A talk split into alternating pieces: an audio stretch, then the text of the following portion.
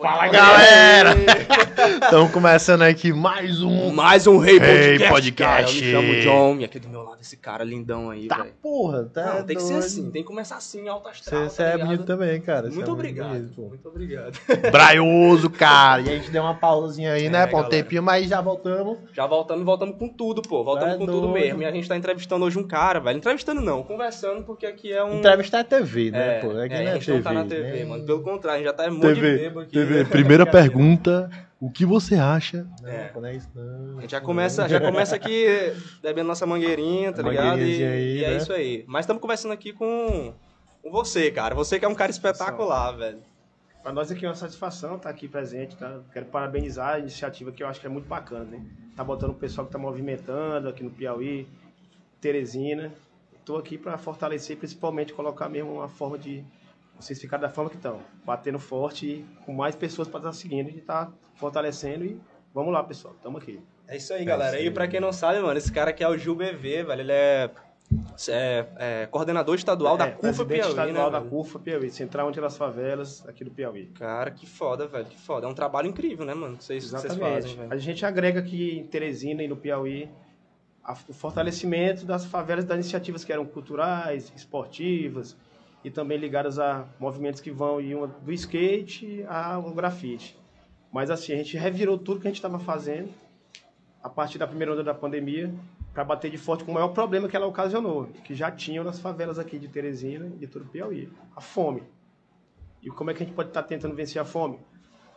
Anterior à pandemia, a gente fazia várias capacitações, várias formas do pessoal ficar se empreendendo ficar se fortalecendo como pessoas. Mas como a pandemia não estava deixando mais essa aproximação, devido a todos os protocolos, principalmente as causas que a própria medicina estava explicando em relação às pessoas estarem perto, a gente começou a voltar tudo que a gente estava fazendo para cestas básicas, para potencializar as pessoas, porque a fome é um mal que já existia e ele triplicou, quadripli- quadriplicou durante a pandemia. Então a gente criou um programa CUFA contra o vírus. E a partir disso a gente começou a mapear e atrás de pessoas que estão precisando, que são milhares, são centenas, e no Piauí a gente está fortalecendo aqui em Teresina e em alguns municípios. E tem dado muito certo, porque realmente é complicada a situação aqui na capital e nas favelas de Teresina e também no interior.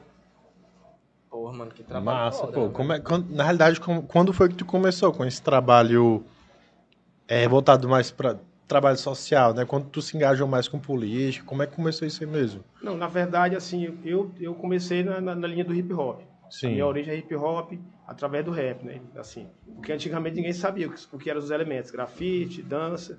Aí falava assim, os meninos do hip hop, o menino do grafite. Isso eu tô falando há 20 anos atrás, né? Que apesar da cara de 18 anos, tô mais ou menos. Aí, o que é que a gente fazia? Tinha um pessoal do que grafitava, tinha um pessoal que dançava, tinha um pessoal, no meu caso, que era um que cantava, que tinham bandas.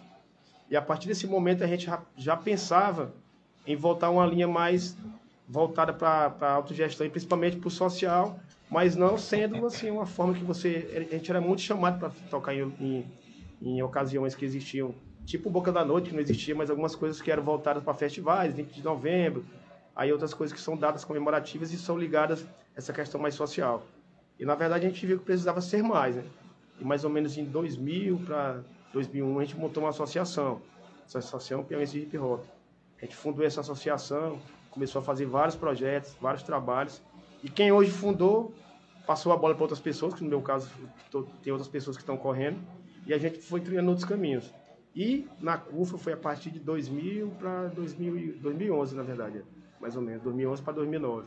Eu fui convidado para ser presidente da CUFA pelo Preto Zezé, que está aí em todo lugar na, na mídia nacional, né? para começar a tocar esse bastão aqui, porque já existiam algumas CUFAs antes, antes de eu estar fazendo meu trabalho aqui e estar nesse segmento, que faziam o que não conseguiam é assim fomentar e principalmente não estavam conseguindo colocar o que era o objetivo, que o que é fomentar o esporte, a cultura e a educação, mas através de projetos. Hoje tem a Taça das Favelas, que são jogos de futebol que acontecem em vários lugares, mas não é só isso. Por trás da, Taça da Favela, a gente fala com times para ver se a pessoa que se destaca pode contratar, pode chamar para fazer uma peneira. Por trás dos treinadores, a gente chama figuras nacionais, Raí, Bebeto, Romário, Djalminha, para dar palestras, para dar formações. E também na própria comunidade a gente começa a fomentar o que vai acontecer ao redor do campo, que acontece na Taça das Favelas. Um pequeno exemplo, né? mas devido à pandemia a gente deu uma grande parada e fez agora o que a gente está fazendo, que é bater de frente para tentar pelo menos amenizar, que é o problema mesmo da fome, da questão mesmo do que você, você vê favelas aqui de Teresina, tem gente que não acredita. Quando a gente manda algumas imagens para o pessoal que destaca nacionalmente, o pessoal chega até a perguntar aqui, coloca no comentário. Em Teresina eu não sabia que tinha uma, um pessoal nativo indígena, né? As casas são tudo umas ocas. Não, mas são as casas de taipa que tem aqui nas favelas. Tá o pessoal pensa que são casas dos indígenas, né? dos nativos, mas não. É as casas que tem aqui ao redor de toda Teresina. O pessoal tem taipa, tem um pedaço de madeira e vai construindo as paredes. E agora quando chove, cai. Pô, cara, assim, a gente entrou, desculpa te interromper aí, a gente entrou, assim, tipo, num assunto bem, bem complexo, né, que a gente falou é. dessa pandemia aí, mas, assim, eh, tu cresceu é, em que bairro aqui de Teresina? Bela Vista, por isso que é GilBV, aqui na Zona ah, Sul, minha raiz é toda lá. Ah, pode crer, pode crer, você já tirou até uma dúvida da gente. Né? Não, o pessoal bota o BV, várias uhum. colocações, Boca Virgem, outras coisas, bota deixar só em Boca Virgem mesmo, tá bom. Cara, mas aí lá no Bela Vista, como foi tua infância, assim, cara? Tu... Não, lá no Bela Vista, a infância é aquela, é aquela, aquela questão um bairro que para gente, pra gente aqui em Teresina é chamado periferia. Mas a nossa conotação do nome favela é até uma, é uma coisa que, que até às vezes o pessoal do poder público, que hoje assim, a gente faz um grande debate, aqui em Teresina não existe favela, são vilas, são bairros, são comunidades. Aí quando a pessoa faz essa pequena dúvida, a gente pede para eles brigar com a ONU e com o BGE. IBGE que fala que favelas são territórios que ao redor está faltando algum equipamento social. Então aqui em Teresina, fora a Zona Leste, está faltando equipamento social em todo lugar. Então, as favelas de Teresina são muitas. E no Bela Vista, aquela situação que eu morava, um conjunto habitacional, que hoje, para mim, para a gente, é uma favela devido a essa conotação. E lá no Bela Vista era aquela, era aquela infância, quando os, os primeiros 7, 10 anos eu peguei mesmo aquele período que existiam gangues lá no Bela Vista. Turma do Facão, turma do Bela Vista, turma do Lorival, aquela coisa toda. Mas eu sempre estava meio afastado e só vendo aquela situação, como é, que, como é que funcionava. E a grande questão dos bairros da Zona Sul é que eles cresceram a partir de um lugar que foi o mais distante que aconteceu em Teresina. Porque só existiu o Puti Velho e existia o centro, né? Aí montaram o Parque Piauí, aí de lá foi o Bela Vista. E lá, para mim, na minha infância, praticamente era um lugar que não tinha nada. Não tinha nada para você desenvolver. E como era do lado de de um matagal, a gente só saía de baladeira no meio do lugar lá para caçar passarinho, tá? era mais ou menos isso. Uhum. E também tá jogando, o negócio era futebol. Tanto que a primeira sede do Flamengo foi lá no Bela Vista. Foi justamente por isso. Que hoje venderam, virou um supermercado, né? Nossa, E até sério? o Flamengo nem tem mais sede aqui, né? Parece. O Flamengo do Piauí, é, né? E foi mais, mais ou menos nessa linha. E já, nos, já na minha entrada no hip hop, que no caso era adolescente, já de 17 para 18, começou tentando grafitar, não sei desenhar porra nenhuma. Aí dançar, sou todo duro. Aí vai. aí então aí no, no, rap, no hip hop, como eu já tinha uma certa desenvoltura para falar, para conversar, para até brincar, aí eu vim para o elemento rap, que foi a, a partir de 94 para 95. Só que antes disso já existia muita gente fazendo aqui em Teresina. Já existia muita coisa na Zona Norte, que era o Circuito Jovens, que vem de 90, 93, por aí. E algumas pessoas na Zona Sul, no Promorá, que também já trabalhavam. E a gente foi se enraizando a partir disso. E posteriormente, é, correndo atrás de outras linhas, né? Porque o hip hop, na verdade, é uma raiz da cultura de rua, que todo mundo pensa que é uma cultura americana, voltada para aquela coisa toda que ele se desenvolveu lá. Mas é uma raiz tão africana como a música jazz, como o blues. E às vezes a gente até começa a fazer um debate em cima disso, que tem a questão da calça larga, né, pessoal? Mas se anda com essa calça larga aí, o defunto era maior. Na verdade, ninguém sabe que realmente era isso. Mas é porque o, os pais dos, dos, jovens que morreram, morreram na guerra do Vietnã viraram órfãos e não tinham nada, eles vestiam as calças dos pais.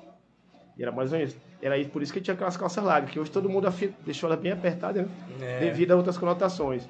Mas assim que nasceram essas roupas mais folgadas, que até a gente usa pelo, pelo esse histórico, né? De que tudo tem um significado. E sem saber o significado, né? Ninguém sabia, a só, galera só usava porque achava que era bonito. Uhum. E foi nascendo isso. Aí o movimento, o movimento da dança, tem questão de, de helicópteros, tem uma questão que eu não posso nem estar falando, porque hoje já evoluiu para a pessoa que dança mesmo, uma pessoa que é estudiosa, saber o que é o break, que inclusive tá dentro vai ser o próximo esporte olímpico. Tá entendendo? Uhum. Tem mais ou menos isso. Mas enquanto CUFA, pessoa de trabalho social, tudo começou em 2001. E mesmo com debate, batendo de frente com o poder público e criando uma coisa que não existia aqui, parcerias privadas, né? Porque você vê pouco privado investindo no social aqui no Piauí. Para a galera que, que não sabe, o, o que, que é a CUFA em si? A Porque eu acredito que tem que não é, saiba, tem, né? Assim, A CUFA é a Central Única das Favelas. Uhum. Ela, ela nasceu no Rio de Janeiro a partir do MVB, que é um grande amigo nosso, uhum. que, que ele fomentou isso a partir do momento que ele tocou no Free Jazz, ele tocou no festival chamado Free Jazz, que só era, uma, era, um, era, um, festival, era um festival itinerante que acontecia em grandes cidades do mundo afora. E teve uma edição no Rio de Janeiro. Eu me vi como ele estava se destacando na Cidade de Deus, ele foi convidado, né? Porque ele lançou um documentário Falcões, os meninos do tráfico, né? Colocando, inclusive aqui em Fortaleza teve um, um personagem e ele pegou um jovem de cada capital que era envolvido com tráfico durante um ano e no ano seguinte desses 27 só estava um vivo, que é até o de Fortaleza. Né? Aí isso aí impactou muito e depois disso, como ele começou a, a, andar no Brasil, no Brasil todo, ele começou a conhecer pessoas dentro das favelas, a gente vai criar uma central única. E o Celso Ataíde, que é o grande mentor dessa ideia, né, que é hoje também ele está... Ontem, inclusive, ele ganhou um prêmio Davos, destacado como um empreendedor, do, empreendedor global, né. Porque hoje, o Celso Ataíde fundou, mas hoje ele é mais um conselheiro. O MVBio fundou e também hoje ele é mais um conselheiro. E quando a CUFA nasceu nas favelas de todo o Brasil, inclusive as favelas do mundo, que tem Nova York, tem tem, tem na parte da Europa e tem também outros países da América Latina, ela surgiu com esse objetivo de fomentar e fortalecer o que acontece em bairros pobres, em periferias pobres, mas principalmente colocar a conotação da favela. Mas sem aquele negócio do coitadinho, tá esperando o poder, colocar que a pessoa é potente e tem que só se levantar e correr. Enquanto você se disser que você vai esperar alguém, é aquela coisa do que fala, quem sabe faz a hora, né? Não tem é. que esperar. Pô, que interessante, cara. E essa perspectiva que tu abordou sobre a questão da, da concepção da favela é que é muito curioso, porque é, por exemplo, a gente mora ali na região sudeste do Disseu, né? Na região do Disseu, quer dizer. E, e, a região sudeste do Disseu também, ela foi uma, uma, uma, região que ela, teoricamente, foi assim, né, a extensão da Zona Leste. As pessoas que não conseguiam ficar ali na Zona Leste iam para lá. Exatamente. E aí, por exemplo, é, no meu trabalho de conclusão de curso de TCC agora, né, no caso, que é de jornalismo, que é o que eu estudo, é sobre as hortas comunitárias dali. E as hortas comunitárias lá também, ela, eu estava pesquisando a história, né? Eu vi que era mais com, como um trabalho de incentivo. Porque, assim, a galera que vê a horta lá hoje ela vê, tipo, como uma, uma fonte de renda de pessoas que estão ali, tá ligado? Mas quando você analisa a história da coisa, é que realmente que fica interessante, que você percebe que era um, um, trabalho de assistencialismo por parte do governo, que ele queria incentivar crianças, e que, olha que coisa doida, hoje em dia quem trabalha lá são pessoas velhas, pô, são os pais dessas crianças, os avós dessas crianças, né? Então, quando você analisa esse tipo de perspectiva é, histórica, né, a respeito das coisas, é que você realmente lida com elas da forma que elas são. E aí, é. pô, muito da hora, cara, essa perspectiva assim, é da, da, raiz. Da, e até isso, isso, e até mesmo o nome favela, o nome favela, eu não lembro o nome da guerra, que não, tô, não tá chegando para mim, mas teve uma guerra que, a, que, o, que o Brasil participou, e no caso, se não me engano, a Bahia era a capital do Brasil, no caso. Era, era, era se não me engano, era Salvador a capital, era Bahia mesmo, era Bahia, com certeza. A Bahia era a capital. E teve uma guerra que o Brasil participou, foram soldados brasileiros participar, ganharam a guerra, não sei se foi a guerra do Paraguai, a guerra da, não, eu não, não lembro assim o nome, mas muitos soldados baianos participaram da guerra. E eles eram focados mais na questão da marinha, né? Eles estavam naquela região de portos, até porque a situação do, da Bahia ela era, ela era, estratégica, porque ela era um, um local onde os, os, navios podiam atracar, pegar soldados brasileiros e levar para essa guerra, que eu não lembro. Mas quando a guerra acabou e o pessoal aqui perdeu família, perdeu algumas coisas, até alguns morreram, e quando voltaram, que não tinham como se manter, foram para um morro da Bahia, um local alto, que tem uma planta, que ela é até espinhosa, que o nome dela é favela. E por isso o nome é favela. Aí o pessoal bota termos que são siglas, não sei o que, mas é o nome de uma planta. Que inclusive hoje ela só existe na Bahia. Mas ela já teve no Brasil todo. Hum. Tem até essa conotação, porque, pô, é assim, parece que combinou, né? O pessoal vive em lugares de dificuldade, mas realmente foi isso. Soldados que foram demitidos pelo governo, soldados que perderam perna, braço. Não tinha mais onde morar na Bahia, que a Bahia ficou conotada como a capital do Brasil. E eles migraram para locais distantes e tinha essa planta que ela era para ela era, ela era uma espécie de ajuda para fazer alguma forma de fogueira, usar a madeira, mas principalmente ela estava nascendo em lugares distantes que não tinha nenhuma planta, só tinha ela. Aí por isso que até essa conotação de favela é mais focada para resistência mesmo.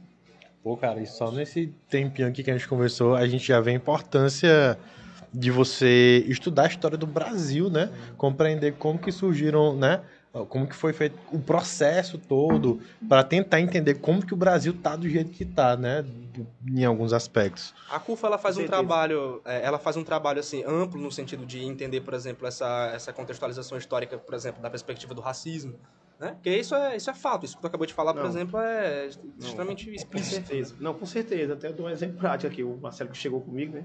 Qualquer supermercado que eu entre ou que eu entrava, eu gosto muito de falar que ele bora entrar nós dois, só para tirar uma onda ele vai para um lado, eu vou para o outro. Segurança sempre vai atrás de mim, ele não vai atrás dele. então, pode, isso aqui é normal em qualquer lugar hoje no Piauí, em qualquer lugar do Brasil. E essa questão do racismo a gente coloca principalmente porque a pessoa tem que se valorizar enquanto preto, enquanto negro, dependendo da situação que a gente coloca, que alguns movimentos que são mais históricos nem usam a conotação de negro, que vem, vem de negação, vem aquela coisa, ou é preto ou é preta. Mas uma contextualização que a gente usa para deixar bem entendido, a gente coloca todo o valor histórico, todo o valor, principalmente da perca. A gente não largou igual o pessoal branco, não foi uma largada justa. Todo mundo tinha onde comer, tinha onde beber, tinha o que fazer, tinha ocupações, enquanto todos os, os negros estavam dentro de uma dentro de um porão. Tá entendendo? E hoje a gente coloca, co, co, é, costuma contextualizar essa questão para todo mundo se valorizar e principalmente saber que essa situação que aconteceu não foi culpa nossa. E essa questão do racismo e do atraso, ela é histórica, mas hoje ela tem que ser contextualizada, principalmente ela tem que ser. É, a gente fala até assim, né? Porque os judeus, o pessoal do, o pessoal do nazismo receberam indenização. Nenhum negro recebeu indenização. E morreram bem mais, morreram 10 milhões de judeus. Acho que no Brasil morreram mais de 30 milhões de negros. Indígenas morreram uma porrada. Você vê um indígena recebendo indenização? Não. Mas os judeus, devido à contextualização dele, devido à questão até mesmo ideológica, que são muito fodas, você pode ver, né? Já eram. Os caras foram indenizados devido ao Holocausto.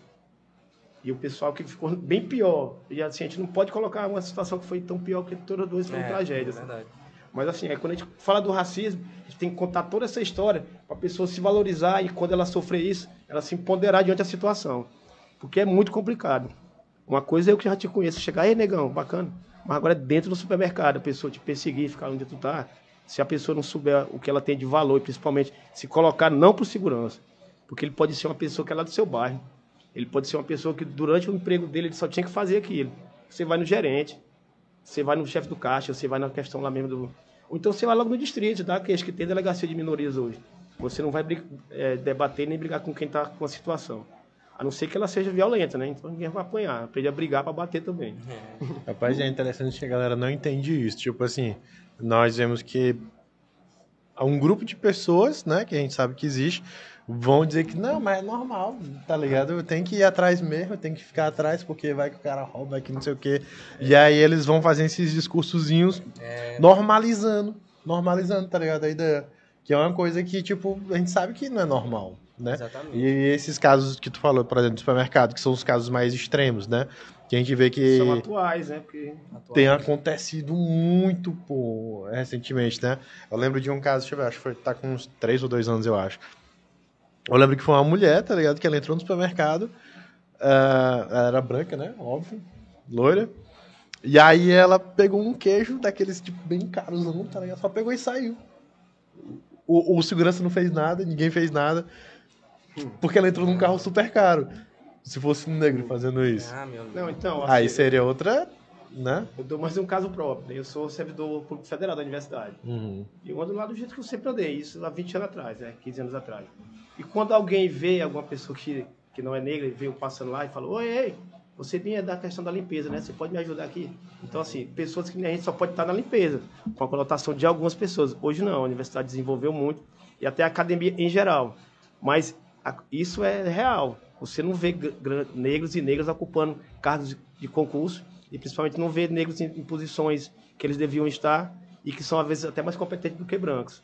Mas negros concursados na universidade você tem poucos, tá entendendo? E quando a gente, a gente tem que estar limpando, tem até hoje, a gente tem que estar dentro de um banheiro. Aí a gente olha, não, só passa direto. Eu mesmo nesse tempo fazia, mas se for hoje agora, eu vou para cima para explicar só para ela por que, que, tá, por que ela pensa daquela forma que às vezes não é culpa dela, mas existe uma galera que é racista que realmente vem no sangue. Isso. Mas às vezes essa pessoa não está acostumada a ver, porque eu quero que a gente esteja lá no topo, ninguém quer estar tá não discriminando, discriminando, e nem colocando embaixo as profissões. Mas se você chega para o meu filho, para minha filha, né, e oferece um curso de torneiro mecânico, profissão muito massa, oferece um curso de bombeiro hidráulico, ela não quer, ela quer mexer em videogame, ela quer mexer em tecnologia. E às vezes o pessoal que é negro, que está nas favelas, o pessoal quer botar um curso de torneiro mecânico, quer colocar de bombeiro hidráulico. Aí eu pergunto, teu filho ia querer, irmão? Não quer, ninguém quer. Aí da mesma forma são as instituições. Um, um dia desse apareceu um primeiro é, superintendente negro do Santander, que é uma empresa que são, os são brancos da origem dele, mas o cara que manda no Santander todo é um, é um negrão, grandão. Inclusive, ele, quando ele visitou aqui, que ele reuniu todos os gerentes do Brasil, não tinha nenhum negro. Caralho. Nenhum. Aí o Santander lançou um, um, uma, uma, coisa de um chamado plano de pós-graduação só para negros e negras, né? só para isso. E hoje em dia fomentou muito, e principalmente as pessoas são obrigadas no retorno também trazer mais pessoas. Porque hoje é uma, é uma coisa que ninguém entende. Tu fez o teu curso de comunicação social na, na no, local público, né? Sim, sim. Que nem eu fiz. Federal. Aí assim, quem pagou foi a galera toda que pagou o teu curso. Mas quando tu, tu termina, tu ou faz um concurso para tu próprio usufruir, ou então tu não é obrigado a dar o retorno que o poder público e a faculdade pública te deu. Mas em alguns lugares é obrigado. Tu vai começar a fazer teu curso quando tu terminar, tu tem que fazer X horas para fazer a devolução que foi colocado. Aí, aí por isso que aí mora o grande debate, entende? Quem mais tem que receber, no caso, uma cota ou um incentivo? A pessoa que nunca teve ou a pessoa que já teve, ela é incentivada porque é pobre ou a outra que é incentivada porque é negra. É um debate que ele é grandioso, mas a gente sabe que quem sofreu e quem foi diminuído no passado tem que ser reparado. Isso é uma questão que ela não pode ficar a jogar e assim, tem pessoas que são contra as cotas e as reparações. Aí explica, meu amigo, você explica porque você é contra. Não vai ser uma coisa que você vai jogar no ventilador, porque nós somos a favor. Entendeu? Uhum. Cara, tu falar isso aí também eu acho que é, é crucial, assim, e extremamente importante, pô, porque Cara, eu acho assim inadmissível uma pessoa dizer que não concorda com as cotas. Não é que você, você tenha que concordar com elas em termos de, de tipo, não, a cota é isso aqui, é suficiente, acabou. Não, mas eu acho que a pessoa. Geralmente as pessoas não concordam porque elas não estudam. Elas não sim, entendem sim, o contexto sim, histórico. E aí por isso, quando algumas quando você para explicar, caralho, então, uhum. tá ligado? Cara, eu acho até curioso tu falar isso aí também, porque eu me lembrei de um trabalho pedagógico que ele acontecia na, na, nas unidades básicas, né, assim, de ensino. Tipo, no ensino médio, por exemplo, tinha uma galera que fazia um trabalho, eu não me lembro agora a organização, não sei se era AMES, não sei se era, eu não me lembro qual que era exatamente, mas os caras iam nas escolas e conversar com a galera e tentar explicar, tá ligado? A situação. E era curioso porque 99% da galera não entendia, pô. Aí o cara fala assim, é, até aqueles que concordavam, assim, eu me lembro bem, até a galera que concordava falava assim, ah, eu concordo é, sabendo que é algo que não muda nada. Tá As pessoas têm muito essa, essa ideia de que, tipo, eu acho que também é, é, tem um pouco de verdade nisso, que a cota ela tá é uma, uma medida paliativa para solucionar um problema que é que histórico. É, é, é histórico. É, que é, Por exemplo, eu estive no Fórum Social Mundial e a palestra, isso há 10, 15 anos atrás, em Porto Alegre. O cara não fazia palestra, ele só dizia o seguinte, quem, pessoal, quem é branco vem para cá, quem é negro vai para lá. Aí cada vez que eu falar alguma reação aqui, você dá um passo. Aí, há 20 anos atrás, quem é que veio dentro, dentro de um porão? Quem é que veio dentro do, do, do convés? Aí, quem não veio dá um passo para frente. Aí todo mundo que é branco dá um passo para frente. Aí, pessoal, vamos lá. Quem depois, com o regime escravatista, ficou dentro de uma senzala, no tronco? Quem não teve, fica parado. E quem, quem não, quem, quem, quer dizer, quem, não, quem teve, fica parado. Quem não teve, dá outro passo. Quando você vai ver, a população branca deu 10 passos enquanto nós ficamos parados. Isso é um Porque exemplo bem é. simples de como é. você. Aí pronto, explica. aí o cara pegou e falou, tal, ele foi embora. Aí isso aí me pegou muito, porque realmente é isso até hoje, faz 10 anos, e ninguém quer entender que a situação é essa. E ela começa a, a, a se complicar quando você tem pessoas também que são não, não brancas e que não estão não tão tendo o caso da oportunidade.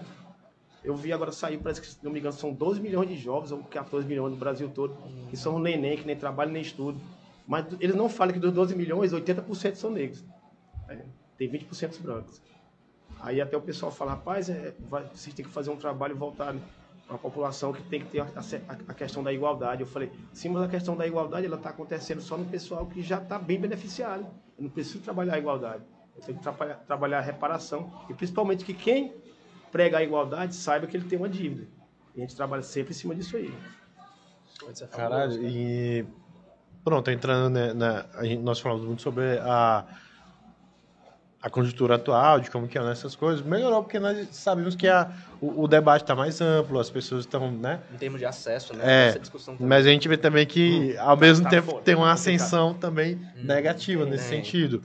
e aí a gente vê também que isso se deu explicitamente por conta do governo atual, né? A gente sabe que o governo atual é uma, é uma máquina que faz com que isso se intensifique cada vez mais, né? Por conta das pessoas que se identificam com o governo. Uhum. Tô lembrando que ele falou, pode falar de política? Eu falei, não, vamos falar, porque, assim, no caso do Bolsonaro, ele foi eleito pela maioria.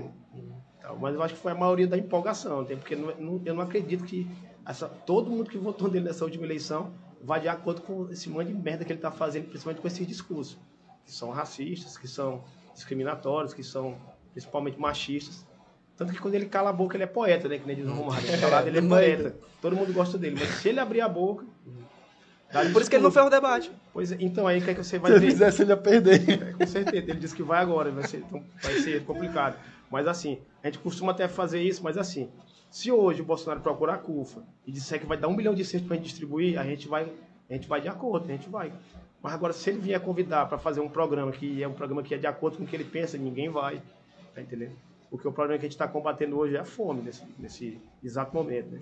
Tanto que o pessoal das enchentes, a gente, a gente tem uma campanha que é bem atual, que é uma campanha é, ajude, começou na Bahia, né? Ajude a Bahia, e agora está ajudando também os outros estados, que o Piauí está incluído. A, a- eu acho que Minas Gerais, aí depois vem os estados do norte, que começou com a Bahia. E às vezes, quando começou na Bahia, todos os estados que tem CUFA se voltaram para a Bahia. Aí o pessoal fala, pô, que no Piauí todo mundo está passando fome. Tá, mas assim, começou aqui as enchentes. Se não me engano, em Uruçuí. O problema lá era bem maior em questão de acesso. E quem tá lascado fudido em Uruçuí, que é o nosso povo lá, que não tem nenhum tipo de acesso para nada, sempre teve inacessível. Tem? E quando quebrou uma estrada, foi o comerciante, foi o prefeito que mora na capital e fica dando um exemplo, não sei se é isso. É um prefeito que mora aqui, vai lá de vez em quando, vai para a capital, ele não vai ter como ir embora. Eu penso mais ou menos assim, não estou dizendo que é um exemplo prático, mas o pessoal sempre teve distante. E assim, tinha 12 ou era 20 desabrigados lá, e que estavam sendo assistidos de alguma forma. Na Bahia, na primeira chuva, já tinham 50 mil desabrigados. Na Bahia sumiu cidades, tem cidade lá que não existe mais, que eram 3 mil, 4 mil habitantes. Então nessa hora, a gente, nessa hora a gente não usa esse pensamento barrista, todo mundo começou o que arrecadava aqui, mandar para a Bahia. Mas quando o problema aqui agravou, que agrava todo ano, que é na Zona Norte, a gente começou a focar na Zona Norte. E hoje, quando a gente faz esse trabalho aí, para entregar cesta básica, para entregar bujão de gás, que a gente vai começar a entregar, para entregar cartão de alimentação, a gente não está pensando em resolver o problema. Mas quando tu falou do poder público, que no caso é o, é o Bolsonaro, eles não estão preocupados em resolver, pelo menos o governo federal.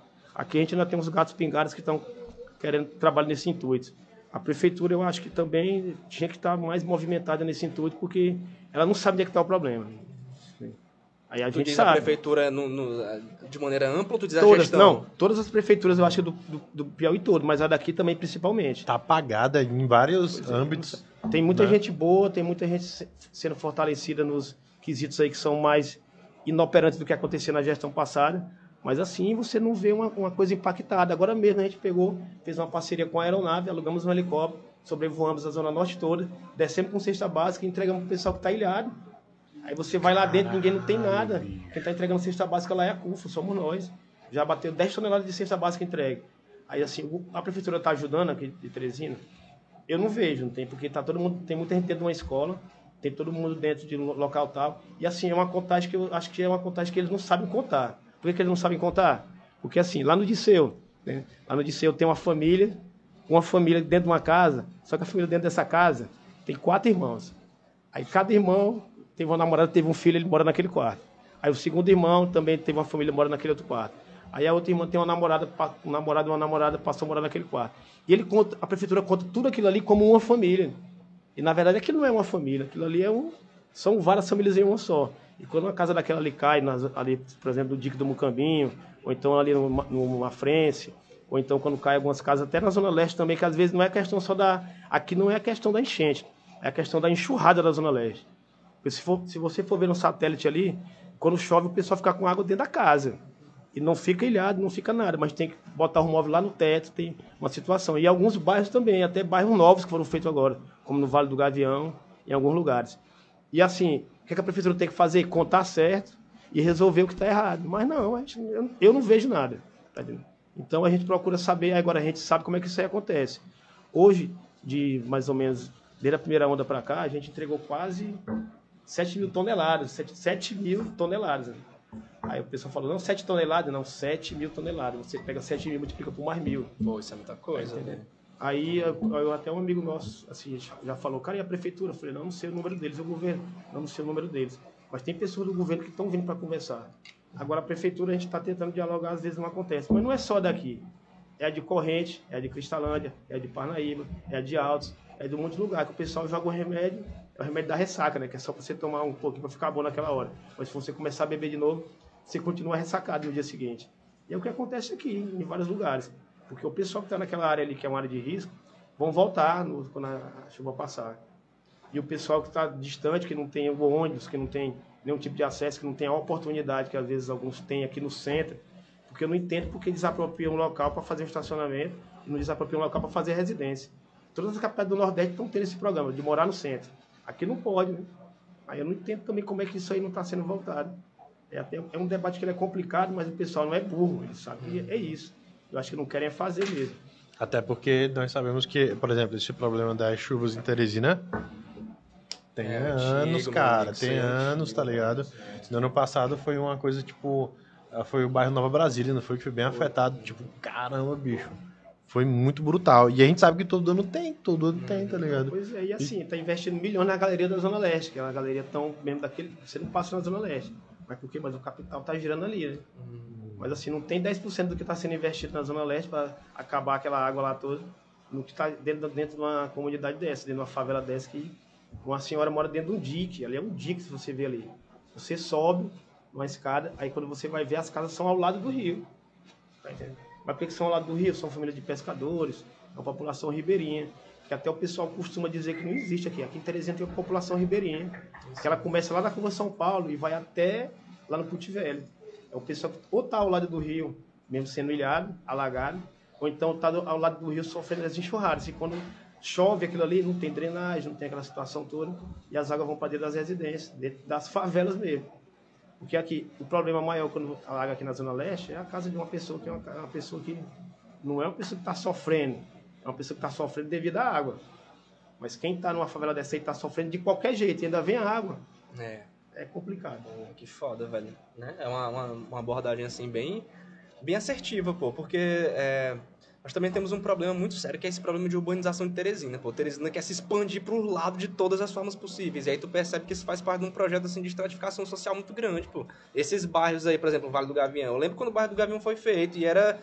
Cara, difícil acesso, era cinco horas pra tu chegar no morei bairro do no Vale do Gavião. centro. Não é do- de, um bairro qualquer, assim, de uma zona, né, mano? Era... Ali era zona rural antigamente. Sim, zona rural, pô. Eu tava falando da Vila Irmanduço, né? Que foi o primeiro conjunto que nasceu.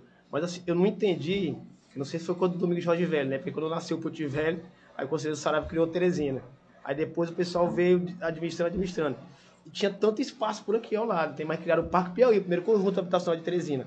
Lá, assim, do centro para o Parque Piauí, são quilômetros e quilômetros. E tinha, não tinha vermelha, não tinha esses bairros que você vai percorrendo ali, não tinha Avenida Miguel Rosa. Por que, que não criou um bairro bem aqui do lado? né?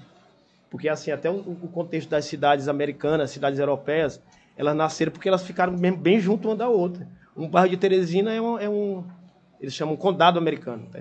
Mas por quê? Porque quem sofria estava do lado de quem era muito bom. E, de alguma forma, o pessoal que sofria usufruía de uma situação de quem era bom em alguma coisa. E assim o pessoal ia se virando. Tanto que hoje a quantidade de miseráveis nesses locais é grande, é, mas são pessoas que são miseráveis porque foram colocadas para longe do centro. É. Ou então são, são presidiários que lá a população presidiária desse- desse- de algumas cidades até americanas triplica em relação à, à do Brasil, né? Mas é um outro contexto. Mas em relação à moradia, aqui não tem nada próximo ao centro. Aí, não, o Disseu está desenvolvido. Não tem tudo isso eu. Lá fecha algumas coisas. Não, Parque Pereira é um bairro que é bom. Não é. A pessoa resolve tudo aqui no centro. Onde é que você resolve tudo? Na Zona Leste aqui. Eu sei porque eu também conheço aqui. Você resolve tudo aqui na Zona Leste. Não precisa atravessar nenhuma ponte. E assim, aqui é a questão da cidade mesopotâmica, né? Porque tem os rios dividindo. Mas só que o outro lado do rio, que é o lado que onde está a Zona Sul, a Zona Norte, ele é um lado esquecido. Tá entendendo? Porque também a nossa sede da CUF, ela fica aqui num vagão que é próximo ali ao Cefap, né? Um vagão moduladinho, lá é a nossa sede da CUF. A gente oferecia muitas coisas lá, curso de...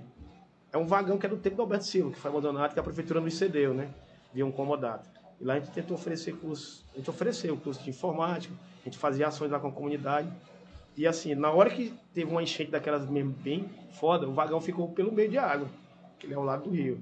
Tá entendendo? Aquela última enchente daqui que mesmo quase foi muito pesada. Aí assim, aí eu, eu fiquei observando. O outro, aí assim, o lado, o lado de cá que estava ilhado, não teve nada, mas o lado de lá que também estava ilhado dos, do- dos shoppings e tal, tinha drenagem, tinha um pessoal. Aí um pessoal estava preocupado com o negócio deles. E por outro lado, parte do poder público não estava preocupado com o pessoal que ilhado já estava, agora ficou alagado. E esse é o contexto que tu falou, desse problema que é um problema histórico que você estava me dizendo também. E ele, para ser resolvido, vai demorar, mas o que é que foi focado? Na drenagem da Zona Leste. Eu acho isso aí tem uma, uma sacada de uma gente que não, não mora em Teresina, vê um engenheiro de fora. Pois E é, aí os você- projetos são assim, velho. É- exato. E aí todos você vê como, aonde que tá o interesse do, do, do, do- do governo, né? É, é bem explícito. Tipo, ah, velho, caralho, é foda, né, né? Pô, exato. Cara, e assim, a questão do Disseu, pô, eu acho assim que o Disseu ele não tem nada de desenvolvido. A única coisa ali do Disseu que funciona assim é um mercado local ali que ele se estabeleceu, não sei, por, por força do hábito. As coisas foram acontecendo ali no Disseu, mas, por exemplo, questões mínimas como área de convivência. Não tem mais praça, pô. A, a- a gente já conversou isso aqui, tá ligado? Em outros da momentos. Não tem mais praça. também, né? segurança pública, pô. Não- que segurança, tá ligado? O, o- por exemplo, a questão do Disseu, né, tem muita viatura policial, que é o que, eu sempre vejo assim, é, é em locais, por exemplo, na frente de... Estratégicos. Estratégicos, Drogaria, drogarias, é, na frente de, de grandes food, empresários, essas né? coisas. E é bem mais focado a situação de quando. um- Porque assim, o pessoal fala muito no Disseu, é o, é o, é o foco da, dos programas policiais, é o foco da bandidagem. Aí mostra o cara que foi pego, mostra o cara que foi morto, mas não vem atrás do contexto de colocar por que aquela situação aconteceu. É porque um bairro está fomentado em cima de empresários que estão investindo neles mesmos. tá? E eles esquecem que ao redor não tem nenhum equipamento. Não tem equipamento de nada. Aí quando você vai olhar isso aí, ainda tinha um pessoal que estava querendo transformar o Disseu na cidade, né? Que nem aconteceu com Nazaré. Você vai em Nazaré e Nazaré não tem nada. E Nazaré é uma cidade. Tá? Que tem um prefeito, que tem orçamento. Mas lá continua do mesmo jeito quando se ela, ela se desprendeu. E assim são algumas cidades daqui do, do Piauí.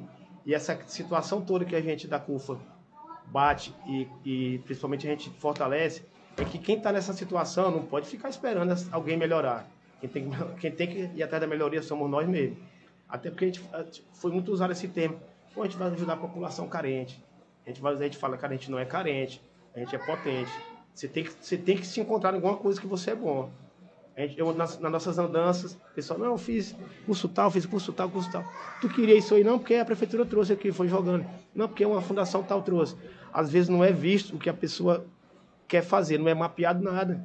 Por exemplo, uma coisa que a gente está batendo na tecla, que é uma coisa que existe em todo lugar, mas a gente vem tendo um bom diálogo com a Secretaria de Cultura do Estado.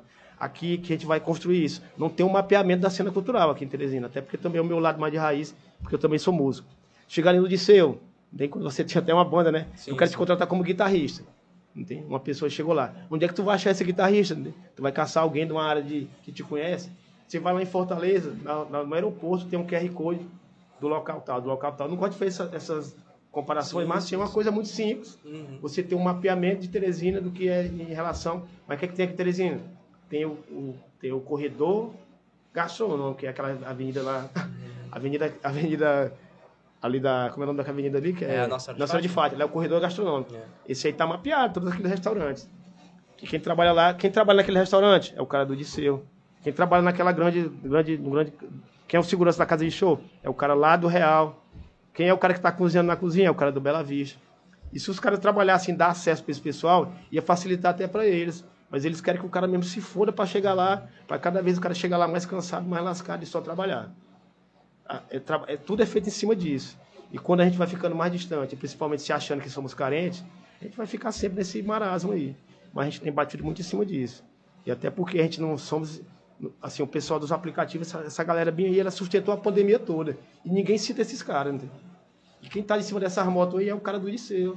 Quem está em cima dessa moto é o cara de qualquer quebrada. Eu quero ver quem é o cara que está sendo motoqueiro que mora bem aqui na, na Iniga. Ah, Tem muito cara que é, que é Uber, não tem, mas o cara vai tirar o dinheiro da cachaça, dele beber e tal. E também quem são os apps? Outra, outra galera que também. Pô, esses caras. Se não fosse esses caras dos apps, os caras do- do- dos motoristas, os, moto- os mot- os- os entregadores de moto, de bicicleta, ou até a pé, essa pandemia, todo mundo aqui em Teresina acho que tinha morrido de fome. Porque quando virou aquele terror, ninguém saía de casa. Aí quem é que ia entregar lá? O cara que acorda de manhã na favela, que não tinha ônibus. O cara que dava um jeito de alugar uma moto.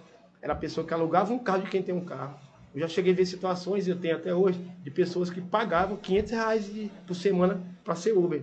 Acontece até hoje. E quem, era o, ca- quem é o cara que pede para uma pessoa 500 por semana? Pô, no meio de uma pandemia, o cara não tirava nem 100, nem 200. Você ia ver como é que funciona essa- esse contexto aí de corridas, de não sei o quê, porque eu acompanhei muito isso aí. Porque nós da CUFA, a gente recebeu um apoio da Uber em, em- em corridas que eram chamadas vouchers, né? Aí eu peguei, cara, como é que funciona esse voucher aqui quando tu recebe? Ele, rapaz, para receber é uma onda. A Uber mandando não sei pra quem, a Uber mandando não sei pra quem. Eu falo as empresas que é assim mesmo, esses caras são bons de fuleira. O dono e os caras que representam aqui. Aí eu peguei, comentei com o pessoal da Conferência Nacional, ó, eu não quero isso aí não, não tem, porque eu não vou fazer o cara rodar de graça pra mim, porque é praticamente de graça, né? E esperar receber no final do mês junto com o que ele já tem apurado. Se a pessoa que está trabalhando para a gente da CUFA, que é um Uber, que é uma parceria com a Uber, se na hora que ele rodar não receber na hora, a gente não quer. Foi modificado isso. Eles modificaram, fecharam a parceria que nem com os próprios aplicativos eles faziam. Mas teve que, Que se impor. É, né? Teve é. que se Então impor. a gente não quer, mas por que a gente se impôs? Que a gente tava entregando cesta básica, tava entregando quentinha. E a Uber fazendo isso, quando o cara ia lá, querendo não, o cara pegava uma outra corrida. Tá entendendo? Aí o iFood veio ajudar aqui a gente. A gente falou, a gente só ajuda se vocês também começarem a ajudar o pessoal que tá entregando no meio da rua. Aí o iFood veio, veio com a gente para ajudar com algumas quentinhas. E foi até uma ajuda paliativa que hoje, se você vê, o pessoal que trabalha pro iFood tá igual era antes. Aquele motoqueiro não tem porra nenhuma. Uber só teve essa ação, mas não teve mais nenhuma, porque também não interessa mais para eles. Que agora que teve essa medida assim, que tá tendo as vacinas, não tem quem tenha ganhando mais dinheiro aqui em relação a isso do que quem tá no topo desses apps aí. Porque quem tá mesmo no solo, que lá embaixo não tá ganhando porra nenhuma. O mesmo serve pro supermercado do Piauí. Não tiveram supermercados, eu falo de empresário do Piauí, tipo Carvalho, tipo Ferreira, sei lá. Ganharam muito dinheiro. Ajudaram quem? Quase ninguém. E a ajuda que a CUFA recebe aqui de quem é, é dos grupos nacionais. Que a CUFA em São Paulo, Preto Zezé, Celso Taíde, MV Bill, fomentaram eles para eles ajudar aqui. Até tem um gerente que faz cara feio, o cara não quer dar o alimento que é coletado, não. Sério, mano? Acontece muita coisa disso aqui. Assim, não, não tô sabendo, não. Tá tendo isso. Cara, é assim, é pra você botar uma gaiola bem ali, porque o seu, o seu supermercado tem uma ação nacional que vai ter que doar pra CUFA. Às vezes o cara não quer fazer isso. Aí na hora que o cara descobre o tamanho que nós somos e o tamanho da ação que a gente faz, ele já faz questão de deixar aquela gaiola lá para arrecadar alimento para todo mundo colocar. E eles já até foram um pouco para frente, já fica bem no caixa. E ajuda aqui a CUFA, a pessoa faz questão de comprar até um pacote de sal, se for o caso. Mas assim, às vezes os empresários daqui não querem dar essa informação. As pessoas que no caso têm essas franquias, que são açaí, extra, grupo pão de açúcar e por aí vai. Mas agora se você pegar os empresários locais, eles não fizeram foi porra nenhuma. Eu lhe digo porque não fizeram. Mas a gente está com raiva, não. A gente está chamando agora para agregar. Porque na hora que alguém, algum desses aí distribuíram, sei lá, 10 toneladas, isso não é nada, o tamanho da fome. 10 toneladas não dá um dia. A gente viu uma ação, o Marcelo, que é nosso coordenador de logística, que está aqui do lado, que sabe mais de números do que eu, ele viu. A gente chegou com um helicóptero cheio de cesta, com caminhões, e não deu a metade de um dia. Caramba. No outro dia ninguém cara. tinha mais nada, a geladeira tá seca. E daí você vê o tamanho da problemática da fome na. no- Aí esse cara de um comercial carvalho desse, o cara que está nessas situações, que são pessoas que são muito boas, são empresários que são super competentes, eles têm que olhar para esse lado. Porque quando voltar, talvez o cara não vai comprar mais lá. E assim, aí, aí, o- e o pessoal que está com essas grandes redes estão a cada dia se envolvendo mais aqui. Que também eu até não concordo com essa situação de vir grandes redes para cá e tomar o que era do Carvalho. Mas agora eu concordo, tomar o que era do Ferreira, tomar o que era. Eles não vão tomar o que é do quitandeiro local, porque aquele cara ele já estava apto a, a sumir desde o início quando esse supermercado nasceram. Tá? Ele vai ter que se retransformar. Mas assim, quando está acontecendo isso, o cara lucrou muito e quer ajudar com o mínimo, ajudar com pouco, é aquela situação. Né? Todo mundo tem que enxergar isso aí.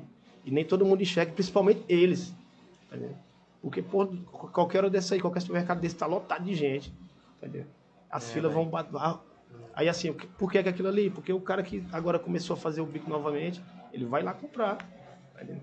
Porque lá no quitandeiro é caro, e às vezes até a pessoa não tem a noção que centavos era melhor, era melhor ficar no quitandeiro mesmo, até essa situação mesmo, que é, é mais uma educação econômica, né? Que talvez o pessoal não tem. Mas aí o pessoal não está enxergando isso. A gente vai começar a dialogar a partir disso, porque é muito complicado. A gente está recebendo ajuda de todo o Brasil e o próprio Piauí, do lado empresarial, não está ajudando. Teve ajudas, mas substanciais iguais às que vêm de fora. E devido nós da CUFA Nacional e devido ao que está acontecendo em outros estados, o pessoal praticamente daqui, que são dessas redes que são franquias, ajudarem, é por obrigação. Porque o cara que é o franqueado daqui, ele queria que todo mundo se lascasse e vá lá para a fila comprar o alimento com um pouquinho que ele tem. Você vê o cara lá da ponta da fila, ele vai comprar um pacote de cinco. Só. E ele tá lá no final da fila. É mais ou menos isso que acontece aqui. Caralho, velho. E aí você vê o nível de, Ah, pô, não tinha conhecimento disso, não. de egoísmo é assim que o que ser funciona. humano se encontra, né, cara? assim que funciona. Atualmente ah, tá uma parada muito doida, né? Esse lance do- de você olhar só pra si mesmo, o empresário de si, você querer essa ascensão, não sei o que mais lá, tipo, tá uma parada tipo, bem Eles pesada. sofreram, bicho. sofreram, sofreram devido ao distanciamento, sofreram devido ao pessoal que pegou Covid, mas agora eu quero a cara, vou dar a cara do Marcelo pra bater, que é o cara da economia, né? Pode bater na cara ali do Marcelo, pra me saber. Marcelo tá só assim, ó. Não, a minha É. cara não. vamos bater na cara dele pra saber quem foi o supermercado daqui de Teresina que teve prejuízo durante a pandemia.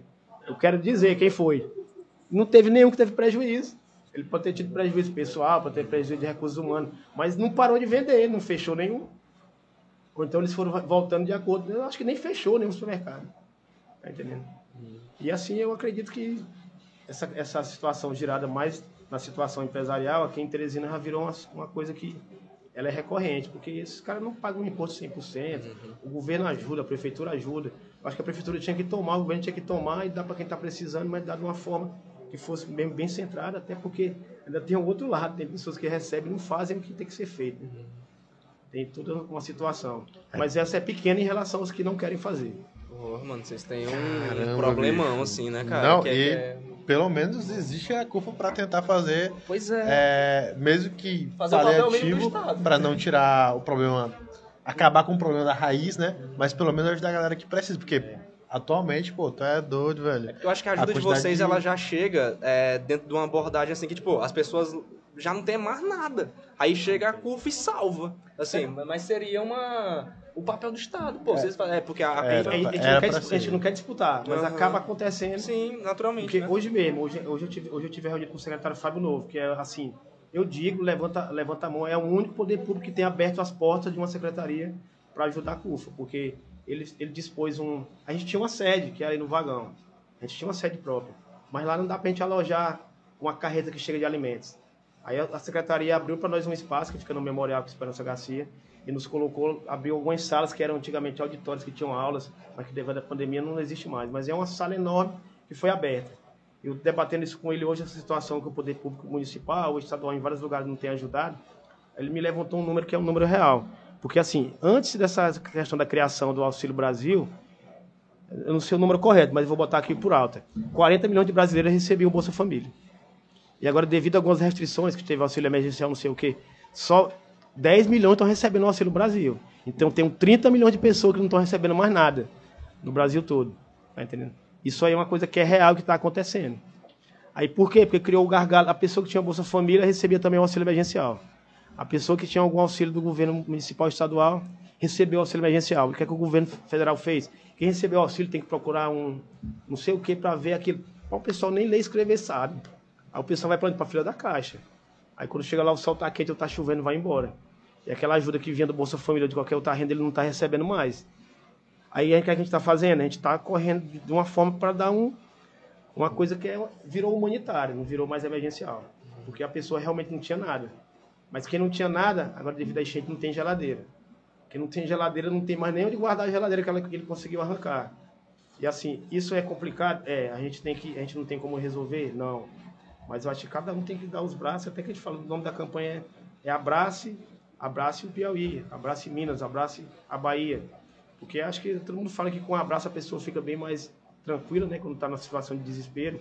Aqui Terezinha está desesperada. Eu não sei quando é que todo mundo vai começar a fazer uma ação que pelo menos tente amenizar, porque nem amenizar está. O que a gente está fazendo não resolve. E nem vai resolver. Nós estamos tentando. Uhum. A gente quer voltar a fazer o que a gente fazia, que é cultura, arte e educação. Mas está complicado se o problema é a fome. Talvez a gente vai ter que dar um jeito de trabalhar os dois no decorrer desse processo. Porque a fome não acaba.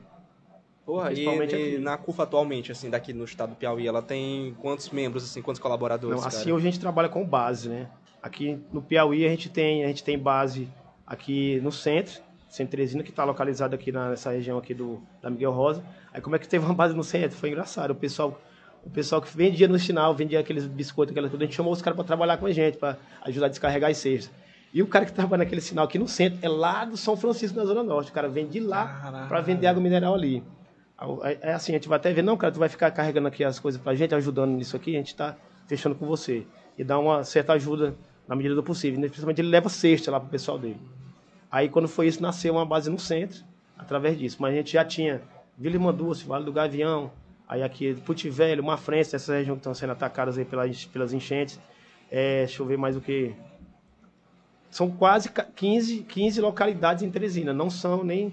A gente não pode dizer bairros, porque assim, quando eu falo bem aqui Ilhotas, que é o bairro que tem um amigo do Marcelo que coordena lá, Ilhotas pega aquela região quase toda, que é tipo um, um adendo do centro, né? Você vai bem ali ao lado do Rio Puti Hotel, ao lado tem uma favela ali, lá embaixo, que não tem acesso, não tem nada. A gente vai começar a fazer uma ajuda ali.